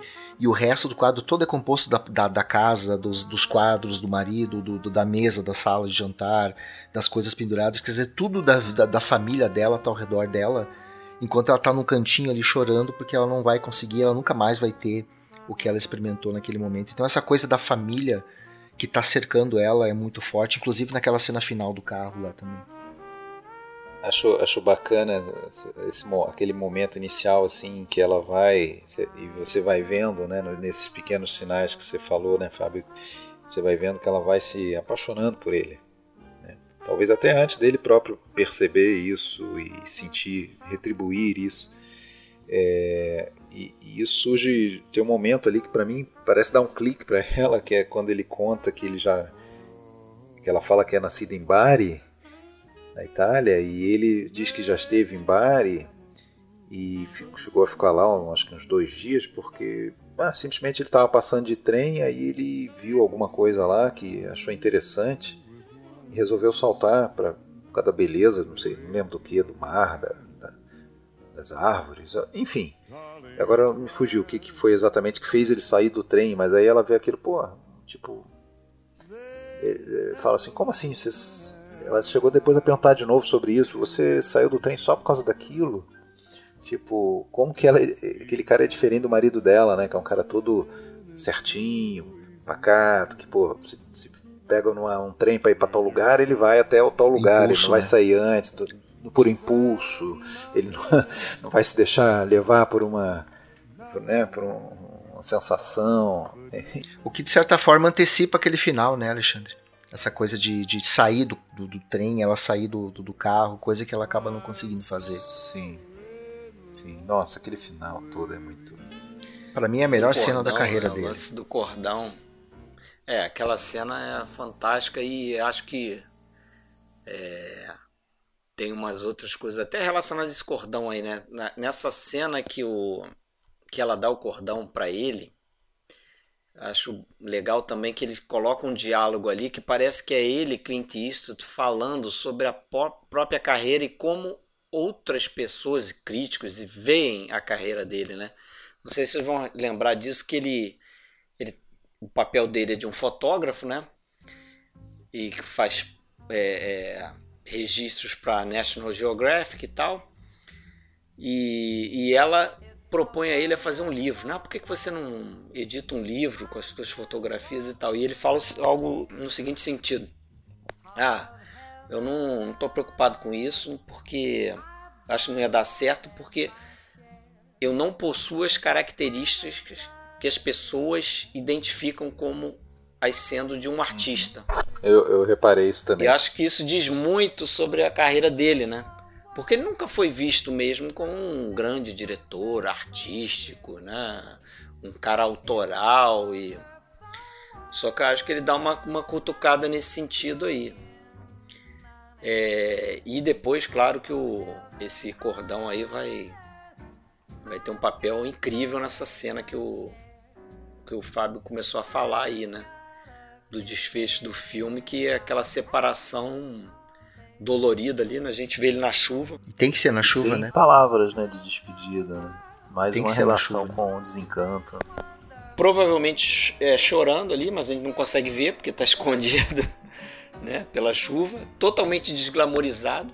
Aquela, aquela imagem dele de galã ali tá, foi por água abaixo, porque ele, o cabelo tá molhado, tá todo esquisito ali no meio da rua. E, pô, aquele lance dele, dele ela tá no carro atrás, olhando para ele, e ele botar o cordão no retrovisor, e depois ele, ele dá o plano do, do pisca-alerta mostrando que ele vai para esquerda e ela sabe, ela tá vendo que ele vai para esquerda e dali nunca mais vai ver ele, né? Provavelmente aquilo ali é a força daquela cena ali é sensacional, né? Sem diálogo, né? Tem dois diálogos do marido que eles surgem que é para quebrar exatamente qualquer intenção dela, né? Porque ela tá pensando em sair se vai ou não vai. Aí você tem aquela câmera do lado de fora que eu acho muito bacana. A gente viu isso no Sangue Frio também que é aquela coisa de você ver a água escorrendo pela, pelo vidro em cima do rosto dela, então parece que Isso. ela tá chorando. E aí, quando ela tá com aquela coisa pressionando aquela porta ali, ele pergunta: Ah, esse deve ser aquele fotógrafo, ele tá muito longe de casa, né? Quando ele fala, ele fala, ele tá muito longe de casa, ela já olha pro lado, então já bate nela aquela coisa de deixar a casa dela. Aí depois ela começa de novo, aí ele pergunta o que, que ele tá esperando. Então toda hora ele fala alguma coisa e vai quebrando a, a, própria intenção dela. De repente ela começa a apertar, de repente ele dá uma buzinada de novo, ela se sobressalta. Então todos os diálogos dele ali também vão surgindo de uma maneira a deixar ainda mais tenso a, a decisão que ela tem que tomar. Ela começa a repensar também. Eu acho essa cena maravilhosa, inclusive pela maneira como ela encerra, né? Porque ela vai encerrar com o marido fechando a janela do, da caminhonete enquanto que o carro E é, e o carro some. Quer dizer, ele meio que toma de novo o lugar que era dele e fecha qualquer chance dela dela continuar se envolvendo com ele. Muito bom esse filme aí. Eu não, eu não consigo decidir entre ele e, o, e os Imperdoáveis, né? Como o melhor filme do, do Clint Eastwood. Que bom que eu não preciso fazer isso, certo? É, não precisa. Dá pra curtir todos. Posso ficar com os dois. Ainda faz mais alguns no século XX, né? Poder Absoluto. Mais 20 filmes Não, no, no aí. século XX ali, Poder Absoluto. No século XX, é, ele faz mais três Meia-Noite no Jardim do Bem e do Mal. e crime verdadeiro. né? E aí depois começa Cowboys no Espaço, Dívida de Sangue, aí vem Sobre Meninos e Lobos, Menina de Ouro, e aí os dois filmes de- da Segunda Guerra, né?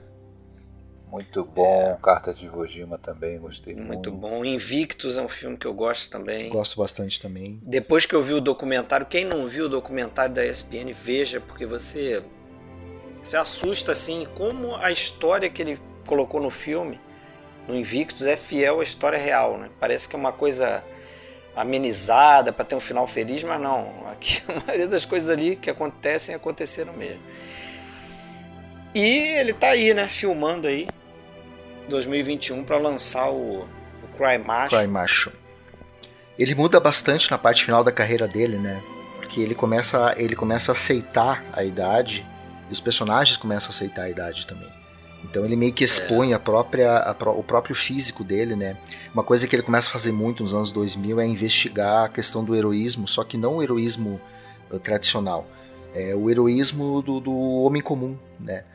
Você vai ter o Richard Gill, você vai ter o Sully, que são pessoas comuns que se tornam heróis, só que tem que enfrentar adversidades do sistema por conta disso, né? Então ele bate muito nessa tecla de, de o que, que é o heroísmo, o que, que é ser herói nos dias de hoje. Se lá atrás a gente tinha a, a morte como justiça e vingança, né, era uma ferramenta da narrativa, né, para mover os personagens, agora no final a morte é uma espécie de punição, de destino, né, uma consequência do que os personagens fizeram que eles têm que conviver.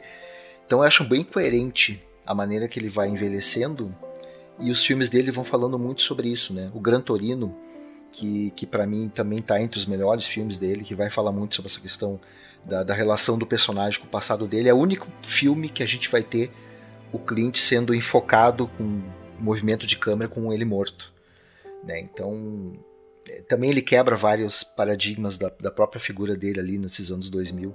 São 20 filmes, né? Depois do das Pontes de Madison. Para um cara que tá com 92 anos e segue fazendo filme. É, cara. Segue fazendo filme. Impressionante isso aí, né? Vida longa ao Clintão, Vida longa. certo? Certo. Certo. Então, acho que podemos fechar. né? Foi legal. Valeu aí, Fábio, pela tua participação mais uma vez. Valeu vocês por falar por falarem do Clint. Obrigado, Fábio. Obrigado e obrigado por compartilhar com a gente a tua adoração pelo homem. Valeu, cara. E você viu todos os filmes, né, até agora, Todos, não é? todos, todos. Isso aí. Ainda falta, falta bastante. Mas os principais eu vi. Tá certo. Falou, Fred. Até a próxima. Abraço!